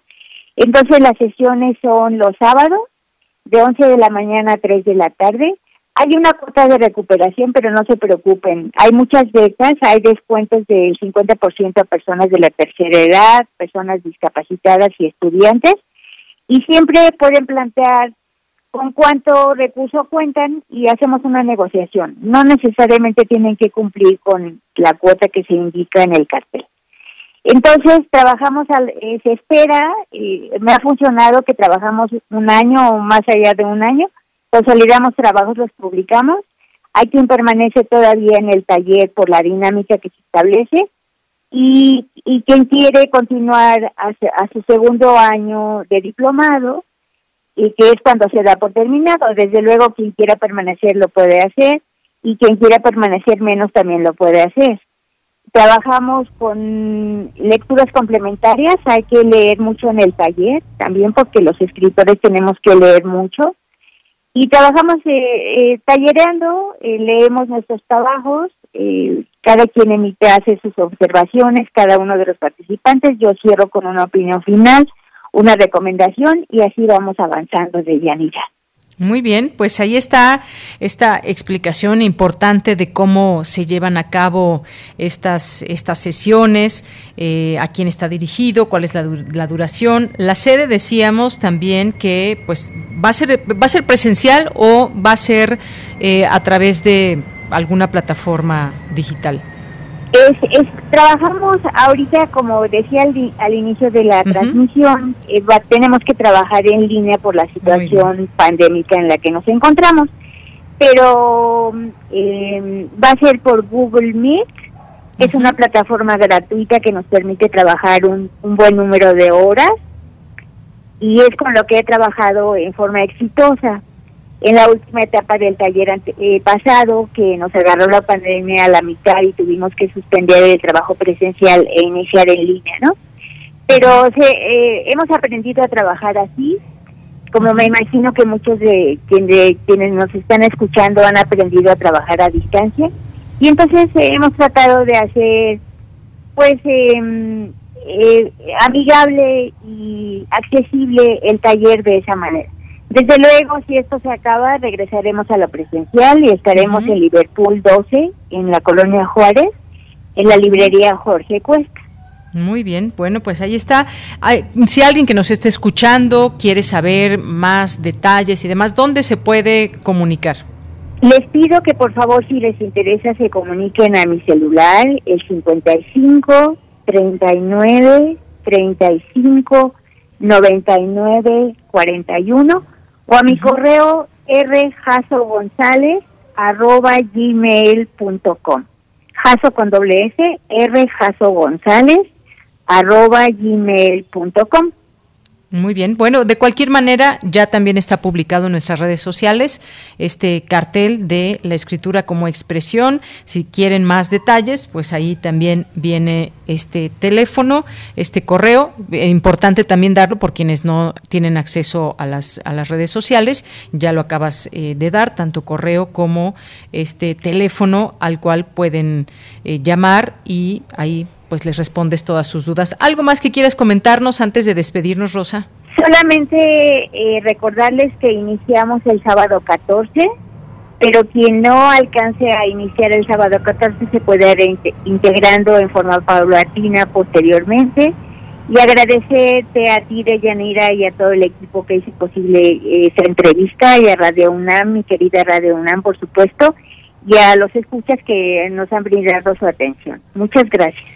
Pues gracias a ti y que tenga mucho éxito el taller. Muchas gracias. Gracias, Deyanira. Hasta luego, muy buenas tardes. Gracias, gracias a Rosa Marta Jasso, que pues es colega de la radio y nos invita ahora a este taller de escritura creativa. Como decía, todos los detalles en nuestras redes sociales y también al teléfono y al correo al correo electrónico que ella, ella nos proporcionó. Bien, pues son las 2 de la tarde con 26 minutos. Nos vamos a la información internacional. Raisi, de 60 años, tiene una extensa y controvertida carrera en la judicatura y está bajo sanciones de Estados Unidos. Aunque en los últimos tiempos ha intentado suavizar su imagen, la desconfianza que siente por Occidente quedó patente en su discurso. Por supuesto que queremos que se levanten las sanciones opresivas contra Irán, dice, pero no condicionaremos el nivel de vida de la nación a la voluntad de los extranjeros.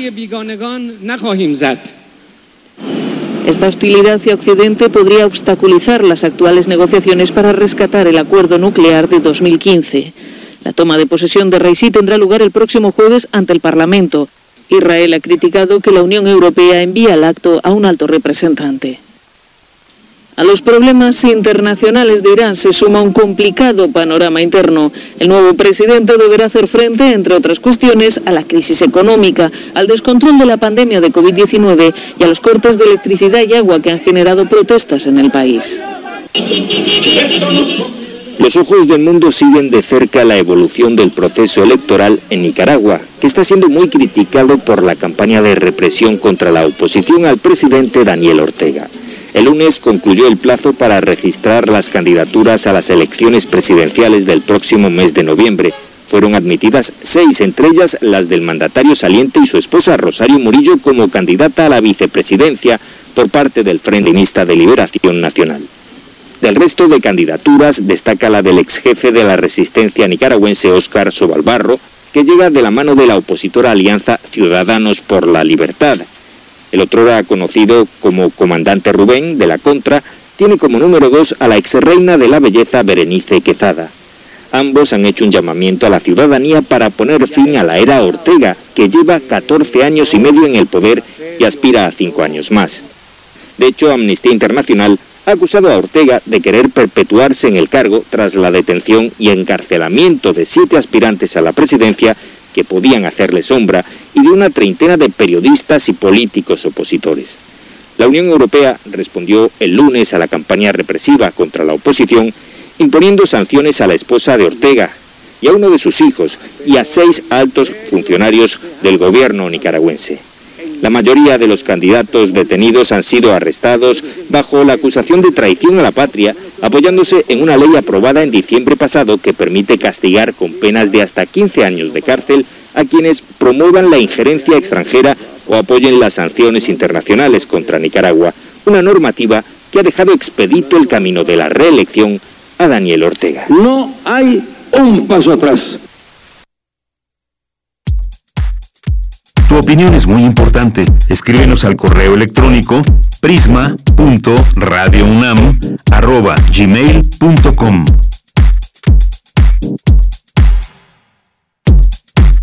Prisma RU. Relatamos al mundo. Dos de la tarde con 30 minutos. Es momento de irnos a esta sección de poetas errantes y ya está en la línea telefónica. Agradecemos su llamada, le mandamos saludos.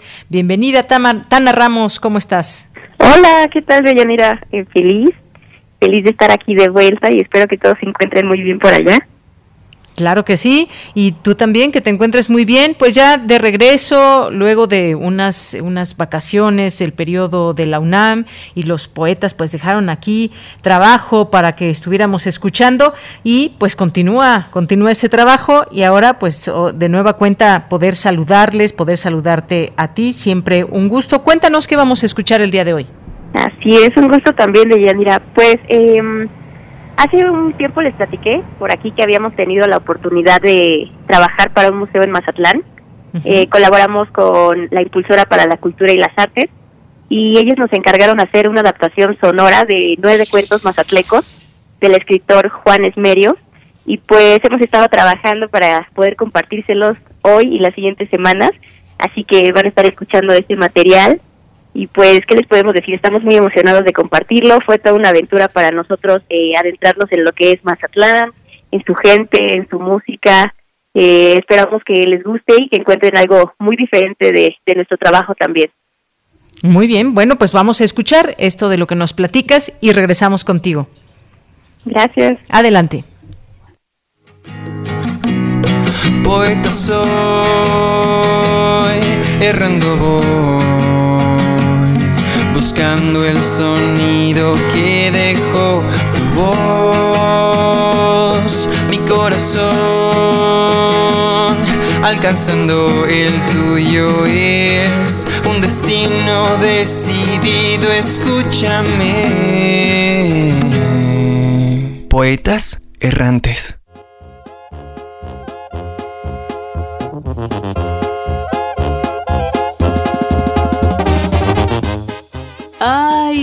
Mazatlán.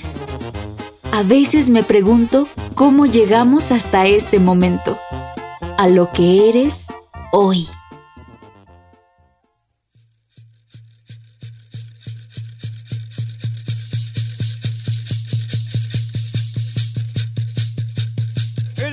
Quiero contarte un cuento sobre esta maravillosa tierra.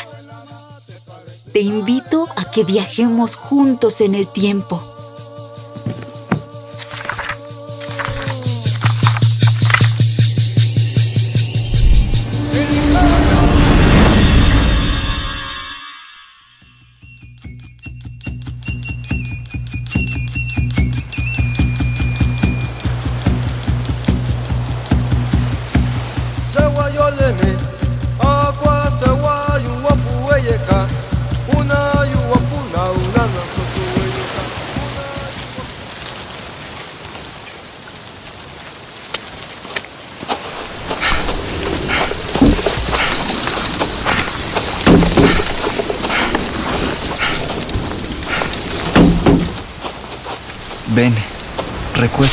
playera.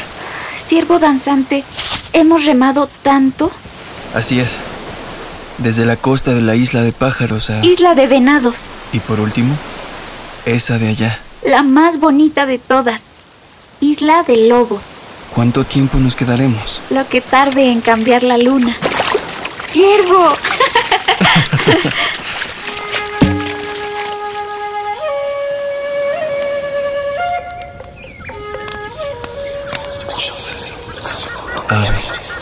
Detén el ritual. ¿Escuchas? ¿Qué cosa? Es el choque de las olas contra las rocas. Sí, y también el viento entre los árboles. Son las aves del amanecer.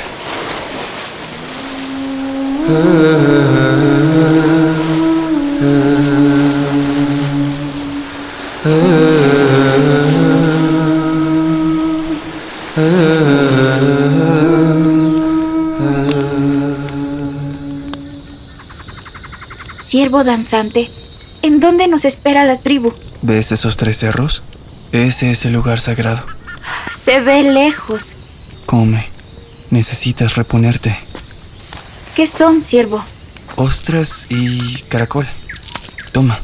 Me mancha las manos. es cierto. Ven, acércate. ¿Qué haces, ave playera? Coloreo tu rostro y tu cuerpo del violeta de mi alma.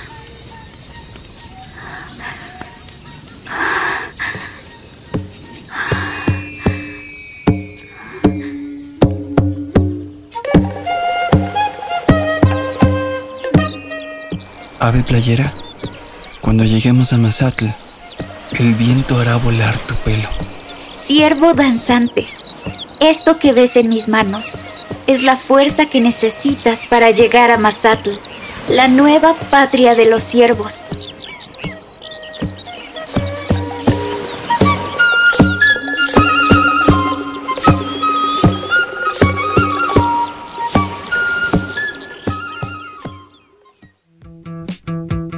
Esta es una producción de Poetas Errantes, unidos con la poesía y el corazón. Algo en ti me es muy familiar. Algo en este encuentro que no quiero olvidar. Poeta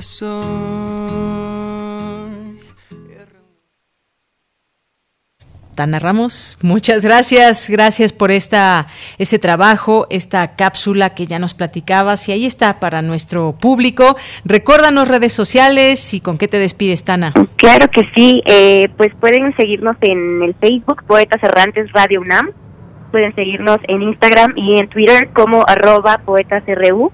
Y pues estamos súper agradecidos de, poder compartirlo con ustedes. Van a estar escuchando unos trocitos de esta gran cápsula que hicimos para el museo, que por cierto eh, tuve oportunidad de representar a poetas en la inauguración del museo. Y pues queremos compartirles que tenemos una salita ahí exclusiva para, para el audio de estos cuentos, unos silloncitos blancos donde la gente va a sentarse, a disfrutar con unos audífonos y puede elegir qué partes del audio ir escuchando, ¿no? Entonces, eh, siempre agradecidos de poder estar aquí en este espacio y de que perduremos también en otros, ¿no? También allá afuera. Muchas gracias por compartir con nosotros. Muy bien, pues gracias a ustedes también por abrirse y abrir esa posibilidad a las personas que quieran compartir. Pues muchas gracias, Tana Ramos. Un abrazo y hasta la siguiente. Bye, abrazos a todos. Gracias, saludos. Hasta luego, muy buenas tardes. Prisma RU. Relatamos al mundo.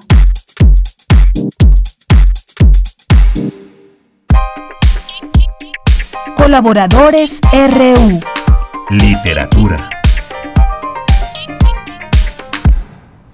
Y ahora nos vamos a esta sección de literatura a la orilla de la tarde a la orilla de la tarde con Alejandro Toledo, escritor y ensayista, que nos hablará de la nueva edición de Matadero 5 de Kurt Vonnegut, un clásico antibélico de los años 60. ¿Cómo estás, Alejandro? Bienvenido, muy buenas tardes. Muy bien, Deyanira, ¿cómo estás? Muy bien, muchas gracias. Siempre un gusto saludarte en este espacio y pues te cedo los micrófonos, somos todo oídos. Sí, pues estoy, bueno, sorprendido por cuando tenía noticias de Matadero 5 de Kurt Vonnegut, pero no había tenido hasta ahora un ejemplar en, mis manos y este, me llegó esta edición de una editorial española que se llama Lucky Books, eh, que ahora está distribuyendo eh, Random House Mondadori, una traducción de, este libro del año 69. Y, y realmente es, un libro perturbador por pero por razones este que no tienen mucho que ver con el digamos, como en el tema, o sí por contraste de, un discurso anti, antibélico, porque el, autor decide contarlo esto desde un tono más bien como simple, eh, simple, diría, diría uno como hasta quizá un poco bobo como el, protagonista que se llama Billy Pilgrim, y eso es lo que le crea este al lector como una sensación de, nervio y de y de este y llega a lo grave a través de la poco de la risa y de lo incluso de lo de lo absurdo. Entonces es, esos esos contrastes eh, hacen que este libro sea perturbador no el punto de partida es la el revivir una experiencia que tuvo el, mismo autor Kurt, Vonnegut que es el bombardeo a 3 de ocurrido la noche del 13 de febrero de 1945 y que fue una de las etapas finales de la Segunda Guerra Mundial. En ese en ese bombardeo a Dresde eh, murieron 135 mil personas, que es una, cifra muy alta. Incluso se considera que fue peor que Hiroshima, donde murieron como 70 mil personas aproximadamente. ¿no? Entonces, el, el narrador, en, en el primer capítulo, el narrador cuenta de su deseo, de su idea de hacer un, un, un libro que, que hable de esa de esa masacre, pero lo hacen en, el tono de quien tiene un, algo, que contar y que no sabe cómo hacerlo y que visita gente y que se informa y que tal, y que de pronto recuerda ciertas cosas que, es que a la vez son un poco vagas. Y este eh, por ejemplo la visita a un a un amigo que conoció en, esa época. Y este y el, el rechazo de su esposa cuando él, él cuenta su proyecto de escribir un libro sobre la masacre de, de, Dresde, porque le dice la esposa, le dice, no eras más que unos críos. En esta traducción española se está expuesto, ¿no? Dice, no eras más que, no eras, no erais más que unos críos, dice la esposa. Y dice, en la guerra no eras más que unos críos, como los que están arriba, como son sus hijos. Dice, y, y vas a fingir que eran hombres y no unos críos, y en las películas los interpretarán Frank Sinatra y John Wayne o algún otro de esos viejos verdes glamorosos que adoran la guerra. Dice, la guerra parecerá maravillosa y tendremos muchas más, y en ellas combatirán críos como los de allá arriba. Dice la, esposa es como una advertencia que le da que al escribir el libro va a glorificar la guerra y va a, crear una imagen como mítica este de, de, algo que fue terrible y que fue doloroso. ¿no? Entonces el, autor se compromete que no habrá papeles para ni para Frank Sinatra ni para John Wayne al libro lo subtitulará La Cruzada de los Niños, ¿no? Entonces, una de las primeras ideas que tiene este libro es esa, de que pues, demos cuenta de que a, a las guerras van eh, muchachos jóvenes en el fin de, de su infancia y que ellos son los verdaderos protagonistas de esa de, esos episodios, ¿no? Entonces no, no tienen nada de, de honrosos ni son este eh, héroes, digamos, en, ese sentido, sino que es, gente arrojada hacia la hacia la muerte, ¿no? Pero el protagonista, te digo, no no, no es un héroe, tampoco no, no, no, se quiere glorificar, o el autor no quiere que lo sea, porque es alguien más bien común, es, es un joven que, que cae en, en la guerra, delgado, este, los demás lo, lo, ven incluso fuera de lugar, en algún momento anda vestido con una capa que encuentra por, el frío para taparse y con unas botas que fueron usadas en una obra de teatro sobre el personaje de Campanita, ¿no? Y este, entonces es un personaje como que parece como un payaso y que anda este, de aquí para allá y, este además eh, otra peculiaridad de, la, de la novela es que juega con el asunto de la ciencia ficción. El personaje se dice que fue abducido por unos este, eh, eh, extraterrestres de un planeta que se llama. Los tralfamadorienses le enseñan, entre otras cosas, a, a navegar por el tiempo. Entonces se crea el, él de pronto puede, en algún momento puede asomarse a muchas etapas de su vida.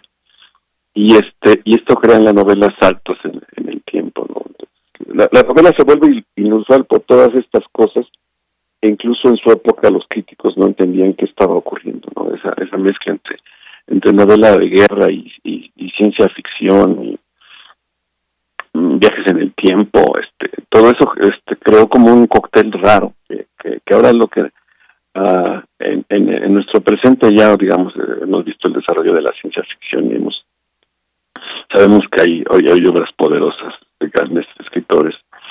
Este, ahora la, vemos con más valor que quizá como se, como se le dio en su tiempo, aunque el, el contexto contracultural también este, la, la valora, digamos, los lectores los jóvenes que se oponían a Vietnam o que iban a, o que fueron a Vietnam, entendieron, digamos, el, mensaje que tenía la, la novela, ¿no? Entonces, este, literariamente digo que es, es, inquietante y sorpresivo encontrarse con este cóctel eh, narrativo. Este, eh, a mí me recuerda en cierto, en cierta parte un libro muy anterior sobre la Primera Guerra Mundial que se llama Johnny tomó su fusil de, un novelista guionista que se llama Dalton Trumbo que también es una novela antibélica eh, es el monólogo interior de un hombre que perdió en la guerra, brazos, piernas, que es solo un tronco que está en un hospital recordando este y sintiendo y percibiendo las cosas a su a su alrededor. Incluso se hizo una película en los años 70 también con ese sentido como de protesta contra la, guerra de, Vietnam. Entonces, este eh, Kurt Vonnegut lo hace de, de, esta manera, digamos que, para mí es inquietante porque como si no te contara nada, como si hablara solo de boberías, te está contando de, te está hablando de cosas eh, importantes y terribles, ¿no? Eh, con una gran agilidad narrativa, con una, enorme sencillez, que, que, podría alguien decirle que es una novela simple, pero es una simpleza como muy, muy de ida y de vuelta, ¿no? Donde todo está como muy bien planeado y muy bien estructurado, ¿no? Con, incluso con juegos ahí narrativos internos crea a un narrador de ciencia ficción que se llama Gilbert Trout, que está basado en, el novelista eh, cuentista Theodore Sturgeon, y este e incluso ahí eh, hace que este personaje aparezca, este, este, escritor aparezca como personaje dentro de la. Entonces hay hay viajes, hay juegos en el tiempo, hay idas y, y, vueltas hacia el bombardeo en, en 3D, hay, hay episodios como tragicómicos y este y hay como una una conciencia digamos este como de que va que está presente en todo el libro sobre lo, el sentido de la de la muerte. Dice explica el el, el Billy Pilgrim explica que los que lo de los que los que lo llevaron a su planeta lo que los lo abdujeron fueron los alfamodarianos y para ellos la muerte es solo un episodio más en, en, la vida, como pueden viajar por el tiempo, de pronto pueden verse muertos, pero también pueden ir a otros momentos en que no lo están. Entonces para ellos la muerte es solo un, solo un momento, un instante al que se puede ir y venir. Y por eso dicen, este, cuando hablan de, de, los muertos dicen es lo que hay. ¿no? Pues ese momento es, parte de lo que hay, es lo que hay. Y eso es, es como una especie de cantaleta que está todo el tiempo en la novela, ¿no? Es, lo que hay. La muerte es eso, es, es, es, lo que hay en, en la vida y no es tan grave, digamos, o, o tan importante como otros otros momentos que pueden que pueden vivirse, ¿no? Claro, ese, ese sentido que hablas de, de la muerte, ese momento, ese instante y más, pues si lo vemos dentro de ese contexto de, de, de una guerra, de una guerra o el fin de, una guerra, como en este caso de la Segunda Guerra Mundial. Pues es lo que hay hoy en recomendación, Alejandro, así que tomamos nota, Matadero 5 de Kurt Vonnegut, este trabajo que pues es una de sus, digamos, un trabajo muy reconocido del escritor y pues muchas gracias por estar con nosotros y por hacernos esta recomendación. ¿Algo más que quieres comentarnos? Nada, creo que es un libro es español editado en Barcelona, pero que está siendo distribuido ahora por Random House Mondadori. en una muy buena traducción, una edición muy muy hermosa, como, en cuanto a la textura de la, de la portada, por ejemplo, y, la calidad de la, de la, ilustración que viene en la portada. Y este, pues es, es, un clásico de los de, la contracultura, digamos, se volvió eso, y, y, este, y ahora lo tenemos de, de vuelta, ¿no? Pues, como tú dices, es, es lo que hay. Es lo que hay para hoy. Bueno, pues Alejandro, muchísimas gracias por estar con nosotros. Nos escuchamos en 15 días. Que estés muy bien, cuídate mucho. Igualmente, muy buenas tardes, Alejandro Toledo, escritor y ensayista, y lo pueden seguir en arroba Toledo Bloom a través de su red social de Twitter. Continuamos.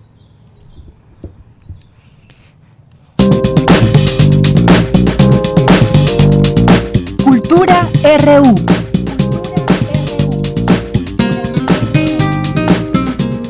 Bien, pues nos vamos ahora con Tamara Quiroz en Cultura.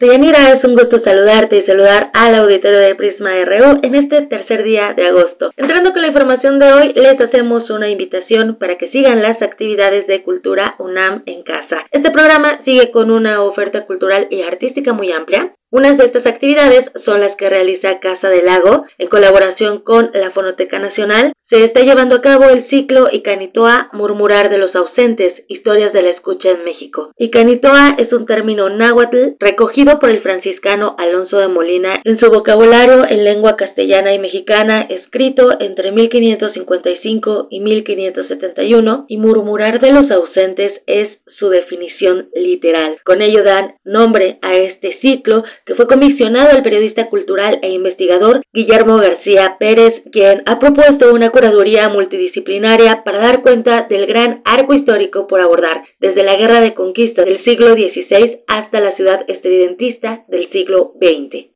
A través de entrevistas y la selección de 20 archivos sonoros, las conversaciones tienen como disparador un documento sonoro del archivo de la Fonoteca Nacional, a partir del cual se articularán conocimientos provenientes de la música, la filosofía, la historia, la antropología o la teoría política. Esta actividad se realiza en el marco del ciclo México 500 de la UNAM. La primera sesión, cuyo título fue Una filosofía sonora extraída de un diccionario náhuatl del siglo XVI, contó con la presencia del doctor en estudios latinoamericanos por la UNAM, Elías Moreno, y el fragmento de la fonoteca que se presentó fue una canción en náhuatl grabada por José Raúl Helmer Pinham y que pueden escuchar en la primera sesión a través de Casa del Lago Virtual o en el canal de YouTube de este recinto. Escuchemos un fragmento de esta canción en náhuatl.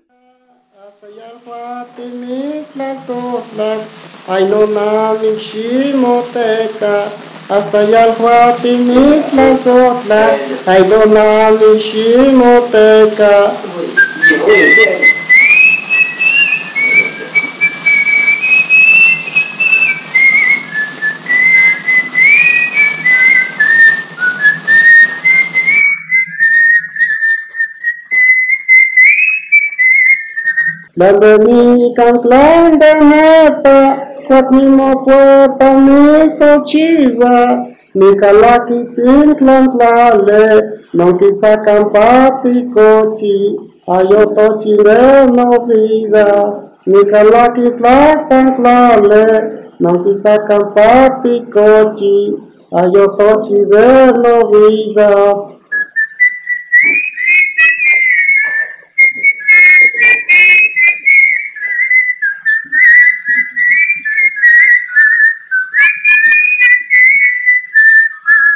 Para conocer más de esta divulgación de música y sonoridades, también pueden escuchar la próxima entrevista con Samuel Cerillo, conducida por Guillermo García Pérez. La cita es el jueves 5 de agosto a las 5 de la tarde a través del canal de YouTube de Casa del Lago UNAM. Si se perdieron algunas de las sesiones anteriores, pueden ingresar al canal de Casa del Lago. En otra información tenemos una sugerencia literaria para toda la familia. Se trata de Manina, la jirafa morada, un cuento para niños y niñas y en especial para quienes se sienten diferentes. Tenemos más detalles de esta publicación. Escuchamos a la autora Itzel García Chiñas. Itzel, bienvenida a este espacio radiofónico. Nos gustaría que nuestro auditorio se acercara a tu labor. Recientemente, Gato Blanco editó un cuento del cual eres autora. Platícanos eh, de qué va Manina. La historia de Manina se basa en una historia personal que viví cuando yo era niña. Sufría muchísimo de bullying por mi color de piel. Yo soy originaria de Oaxaca, pero mi mamá y mi hermana son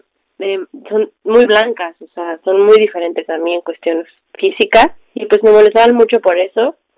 mi papá falleció cuando yo era muy niña y pues él era del mismo color de piel que yo, pero en su momento pues yo no lo entendía, o sea, no entendía por qué mi mamá y mi hermana eran diferentes a mí y pues eso me, me llevó a tener muchos conflictos conmigo misma. Afortunadamente pues con el tiempo fui aprendiendo y descubriendo el camino del amor propio. Entonces, Manina es un poquito de eso, o sea, es como encontrar el amor propio hacia ti, eh, que lo más importante, pues al final no es ni tu color de piel, ni cómo te vistas, ni nada, simplemente pues es el ser, ¿no? El estar vivo, el poder compartir otras cosas. En este proyecto trabajas también con un ilustrador. ¿Podrías platicarnos acerca de este trabajo, cómo conjuntar las letras, este mensaje que tiene Manina la jirafa morada y también las ilustraciones? Levi es un gran ilustrador. Eh, desde el día uno hicimos un excelente match. Su primera prueba en boceto que él me mandó me fascinó, me enamoré me sentí muy identificada con esa jirafita que él me mandó, ya con los colores, no se me vi muy reflejada, entonces nos entendimos perfecto, eh, pues creo varios personajes, entonces creo que lo que se logró en conjunto fue algo impresionante, sus ilustraciones son súper bonitas y creo que sí dan el mensaje que yo quiero compartir. Y sobre todo a un público que a la vez es muy sincero, ¿no? El infantil, si les gusta o no les gusta, bueno, siempre lo van a demostrar y creo que hicieron un gran trabajo con la historia y también con las ilustraciones. Itzel, ¿cómo llegas a esta editorial independiente que además siempre nos regala un trabajo muy completo en cuanto a las historias, en cuanto a las ilustraciones y bueno, también a la distribución de los proyectos literarios? ¿Cómo llegas a Gato Blanco? Ay, todo fue eh, muy lindo yo creo mucho en el destino y pues eh, a José lo conocí literal en internet, una amiga mía seguía su página y ahí nos conocimos y pues le mandé mi proyecto, le gustó mucho mi cuento y pues me dio la oportunidad de estar en su editorial, lo cual agradezco bastante, pero sí también hicimos un gran match, entonces también estoy muy contenta por eso. Estoy muy agradecida con Gato Blanco.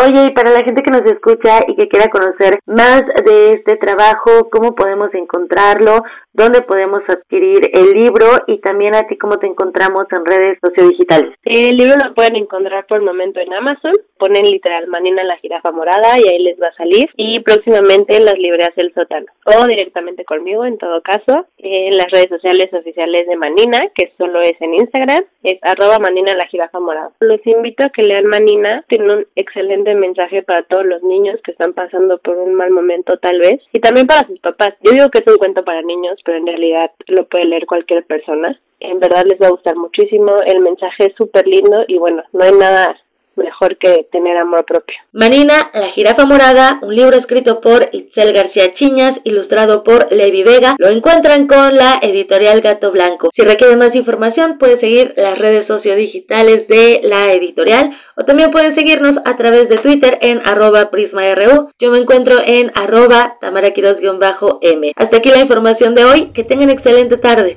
Deyanira, regreso contigo. Gracias, Tamara.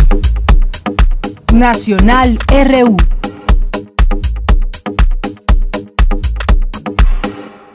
Bien, y antes de despedirnos, pues algunos temas en la agenda nacional, lo que ha pasado en las últimas horas.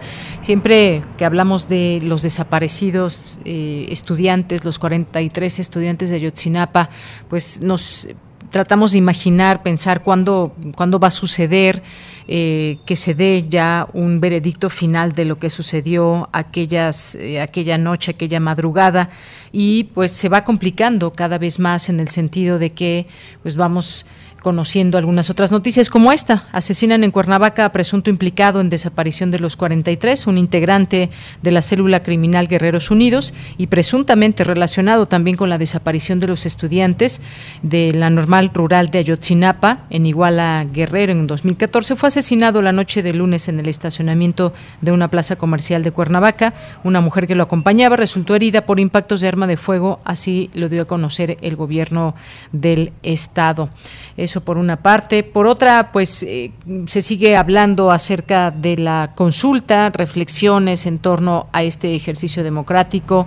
Finalmente, pues la participación que da a conocer el INE fue de 6.6 millones de personas que participaron en esta consulta, lo que significa el 7.11% total del padrón eh, electoral, según datos del INE.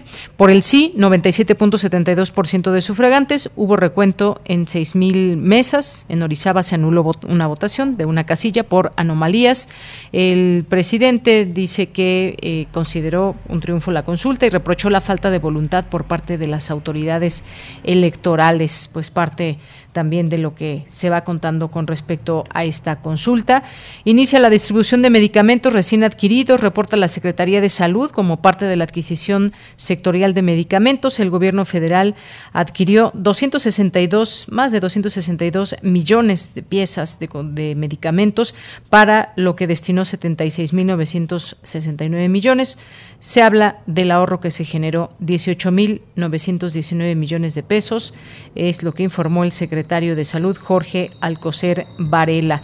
Y pues eh, seguimos al tanto de lo que pasa en China, en Wuhan, donde, donde ya se había controlado la pandemia y que fue pues un ejemplo, digamos, a seguir para muchas naciones. Hay que recordar, sus confinamientos son obligatorios, son duros no pueden salir para nada y ahora pues se comenzarán a hacer todas las pruebas a toda la población después de que se detectaron casos positivos de coronavirus. Bien, pues hemos llegado al final de esta emisión, son las 3 de la tarde. Que tenga muy buena tarde, muy buen provecho. A nombre de todo el equipo, soy de Yanira Morán. Hasta mañana, buen provecho.